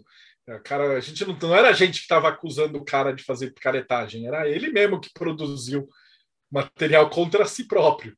Não dava para reverter, reverter, ganhar, algum, ganhar como... algum dinheiro em cima dos do, desses pilantras, não. Não, não, não tinha, porque entra para promotoria, as partes públicas, era uma dor de cabeça gigante. É. é. Mas foi, foi divertido, foi, foi bacana, foi uma experiência sem ameaça de morte, dor de cabeça, encheção de saco, Nossa. ataque de político, porque aí alguns desses, desses caras, uns juntaram na direita, uns juntaram na esquerda, e aí os caras anotaram o nome. Então, ah. volta e meia, a hora que você pega no mundo nerd, você fala Marcelo da Demo, vai ter umas meninas que falam assim: esse machista, porque teve uma galera que foi para o partido do Solzinho e aí os caras me esculacharam. Olha. Então, se você pegar meu nome assim, dependendo de onde você procurar, você vai falar, em alguma área da maçonaria, os caras, ah, esse comunista falou mal do mito, não sei o quê. Então é Toma complicado, cara, é complicado, né? cara. É bom. O bom é assim. Se você estiver aí assistindo por acaso, dependendo de onde você frequentar e passar no Face, vai vir nego a encher o saco, xingar. E é bizarro, porque é, é sempre uma coisa assim de gado O cara nunca fala, fala assim, é, Marcelo Deodébio, filho da puta, fascista, machista. Ele fala assim, o que, que ele fez? Não, fascista, machista, comunista. Ou fascista e comunista. Não, eu sou os dois. Depende de quem estiver xingando. Às vezes é tudo. você tem os dois caras xingando junto. Mas os caras não sabem por que, que eles me odeiam. É só porque eu sou comunista. Ou é só porque eu sou fascista. Né? É muito bom. Isso que é engraçado, cara. Não tem. É divertido. É, bizarra, é divertido. Chegamos num momento que não tem mais que se preocupar. Não. Relaxa. É. É, é, vai só piorar. Relaxa que só vai piorar. Vai, acho que vai piorar muito ainda. Pois é. Oh, muito bom, Marcelo, muito bom. Tem mais algum, algum assunto que você acha que, que, que a gente deixou de falar aqui? Assim, Cara, deixamos foi... de falar de um monte, mas. Não, deixa eu falar, mas acho que foi aqui. muito legal para o pessoal do teu público me conhecer assim. Conhecer. É. E é isso aí, cara. Se quiser depois chamar para a gente debater, traz o cara da, da Jornada do Herói, a gente conversa. vamos sim, não, vamos fazer, vamos fazer uns é. debates também, vamos fazer mais programas de, de outros assuntos, pegar uns assuntos. Hoje era, hoje a ideia foi ser essa esse caldeirão mesmo, bem bagunçada a conversa, para para o pessoal te conhecer também aqui, o pessoal aqui do canal te conhecer e, e, e, a gente falar de vários assuntos mesmo soltos, mas vamos depois pegar. De repente, ou a gente fecha um tema. É, a nossa ideia inicial até era para falar de mitologia, né? Mas depois mudamos o, o, tema aqui. Vamos fazer um de mitologia especificamente, ou outros assuntos também. O pessoal até comenta também, né? Que querem que você volte aqui para falar também é uma boa. Ah, maravilhoso. Então, tô, aberto aí. Marcelo, aproveita os últimos momentos aqui, faz mais jabá também. Ó, tudo que você falou aqui eu deixei também na descrição, mas Fala aí também, pessoal. É, basicamente é isso. O cara cair nos links, ele vai chegar no blog e aí começa a ler, cara. Tem material adoidado. Você tem alguma curiosidade de ah, incorporação, banda, candomblé tal, digita as palavras-chave lá, você vai achar. Aí você vai achar entrevista e vai achar gente falando. Você, a gente completou 600 horas de, de, de palestra. Nossa. É muito material. E aí de lá a gente deixa as referências. Aí tem livro. E é um caminho, né? Eu costumo dizer que eu sou tipo o porteiro, né? Minha, meu, meu moto mágico é ser o porteiro de Hermes. Eu trago a galera e falo: olha a árvore aqui, tem um milhão de coisas para você fazer, divirta-se. Muito bom. E, e larga a galera lá. Tem o canal. Eu, eu assisti Isso, os livros eu, que a galera. Eu recomendo que vocês escutem também a entrevista do Marcelo lá no, no Inteligência Limitada do Vilela, foi muito bom também do Vilela foi muito bacana também. O Vilela, putz, eu conheço ele da época do RPG também. Ele tinha ah, fábrica de quadrinhos. Então, foi, foi, um papo muito massa também. Foi muito bacana. Eu conheço o é Vilela, isso. Aí, pra, pra, pra você... Eu conheço o Vilela, eu era aluno dele. Noven... 92, eu era aluno. Mas acontece umas coisas doidas dessa, cara. Eu fui fazer esses dias a minha iniciação em templo da é, martinista. Ah. Na hora que eu cheguei lá, o chefe, cara, o cara que era o, o, o, coordenador da área, foi meu aluno. Olha. 15 anos atrás. Caramba. E aí, tipo, ele, naquela época, ele falou: ah, eu queria saber, Rosa Cruz. Eu passei para ele: ó, pega esses. O cara entrou na morgue e tá 15 anos lá. O cara pegou todos os graus possíveis e imaginários, trabalha, adora, ama aquilo lá e o cara é chefe do templo. Aí, depois, quando minha filha nasceu, eu parei de fazer as iniciações em templo, fiquei só em casa, tá, tá. E aí, agora na pandemia, um outro cara falou: Porra, por que, você não vai e pega essa iniciação que está devendo? Eu falei, porra, vou pegar. Na hora que eu chego lá, o cara foi meu aluno. Então, nesse mundo, assim, você tem o cara que você deu aula, de repente o cara escolhe um campo e aí o cara sabe mais que você. Então é um maior orgulho de ter um professor, você vai olhando seus alunos. Claro, você também tem um monte de picareta, né? Que aí o cara vira Instagram e tal, aí começa a ficar picareta, ele, ele começa a esquecer os mestres. Né? E ele usa você ainda, ah, fui aluno. Fui é, né? não, não fala nada, cara. Ele esconde os mestres, ele fala assim: aprendi na ordem demolei, aprendi ah. com a minha avó, que era a bruxa que não foi queimada, mas que morreu. E aí os caras começam a inventar para porque eu vi uma coisa, parece que no mercado da esquizoterice, dos, dos malucão mesmo, se você falar que, tipo assim, eu falei que o Dimitri é meu professor, os, os alunos malucos começam a ter aula com o Dimitri, porque aí esquece, porque eles só querem é, certificado. Ah, entendi, ele vai direto. E aí existe pro... o. É, eu nem é. sabia disso, eu tava rindo. O Mário Filho e a Kate Frisvoto, eles me falaram, isso aí chama pagamento do mestre. Olha, falei, é o fenômeno isso. da picaretagem. Se a gente for para a jornada do herói, tá na morte do mestre aí, né? É, a morte do mestre. Só que, na verdade, o próprio aluno ele mata o mestre para fingir que agora é ele que é o. É o fim do mundo. Que era o mestre. Nossa. E é muito engraçado, porque no, no, final, assim, tem óbvio, você tem as maçãs podres, mas ah, tem um monte de aluno meu que hoje os caras são. Cara, estudou runas, cara da aula, estudou tarô, o cara montou um curso que é melhor que o meu. Tem cara que entrou na maçonaria, o cara era demolê, o cara foi até o final, pegou grau 33. É, e, puta, dá um orgulho de você olhar e falar, porque a árvore da vida é isso, cara. Você cria um negócio, brota semente, e aí os outros jardins vão ficando maior, cara, e maior. Tá? Você tá no ombro de gigante tal. É, isso que eu penso da, da, da, da continuidade da vida, né? Para mim, a eternidade diz isso, né? Muita gente que morreu ainda continua viva porque está aqui. Ela tá, o fruto, que, o, o que ela plantou tá, aí, tá aqui. Exatamente. Né? A vantagem é que a galera que é mais picareta, os caras não sobrevivem, cara. O cara não. Ela, como o Mário falou na Umbanda, eles falam assim, não, né? que quando você tem uma árvore, mas você quer apagar suas raízes, nenhuma árvore fica de pé. Né? Mas cedo ou mais é. tarde ela cai. Olha. Tem que ter raízes profundas para depois dar frutos bons. É. Cara, é isso. Pô, Dimitri, valeu. Cara, foi um papão divertido. Espero que a galera que acompanha o teu público tenha gostado aí. Qualquer dúvida, eu sou uma facinho de, de acessar. É, quem quiser te encontrar, falar dúvida. com você, como é que faz? O meio mais rápido, acho que talvez seja por e-mail, marcelo.diamond.com.br. Ou, se o cara quiser os livros, é diamondeditora.com.br. Eu vou anotar me acha aqui. fácil por lá os livros. E... O cara gostar de cabala e tal, a gente tem o livro, tem os cursos, que é o mesmo curso que eu dava na maçonaria, mas aí a gente gravou ele, didático, etc. Até eu, eu ainda demorei bastante para querer gravar o curso, porque eu achava, pô, mas não vai ficar tão bom, né? Mas no final fica, né, cara, com essa tecnologia ainda que veio. Então tem quadrinho, a gente colocou um monte de imagem e tal, e no final o curso ficou mais legal do que o presencial até. Olha, o curso está disponível diamondeditora.com.br. Tudo, tudo tá lá, então. Tudo, todo, é, todo tudo conteúdo. centralizou lá.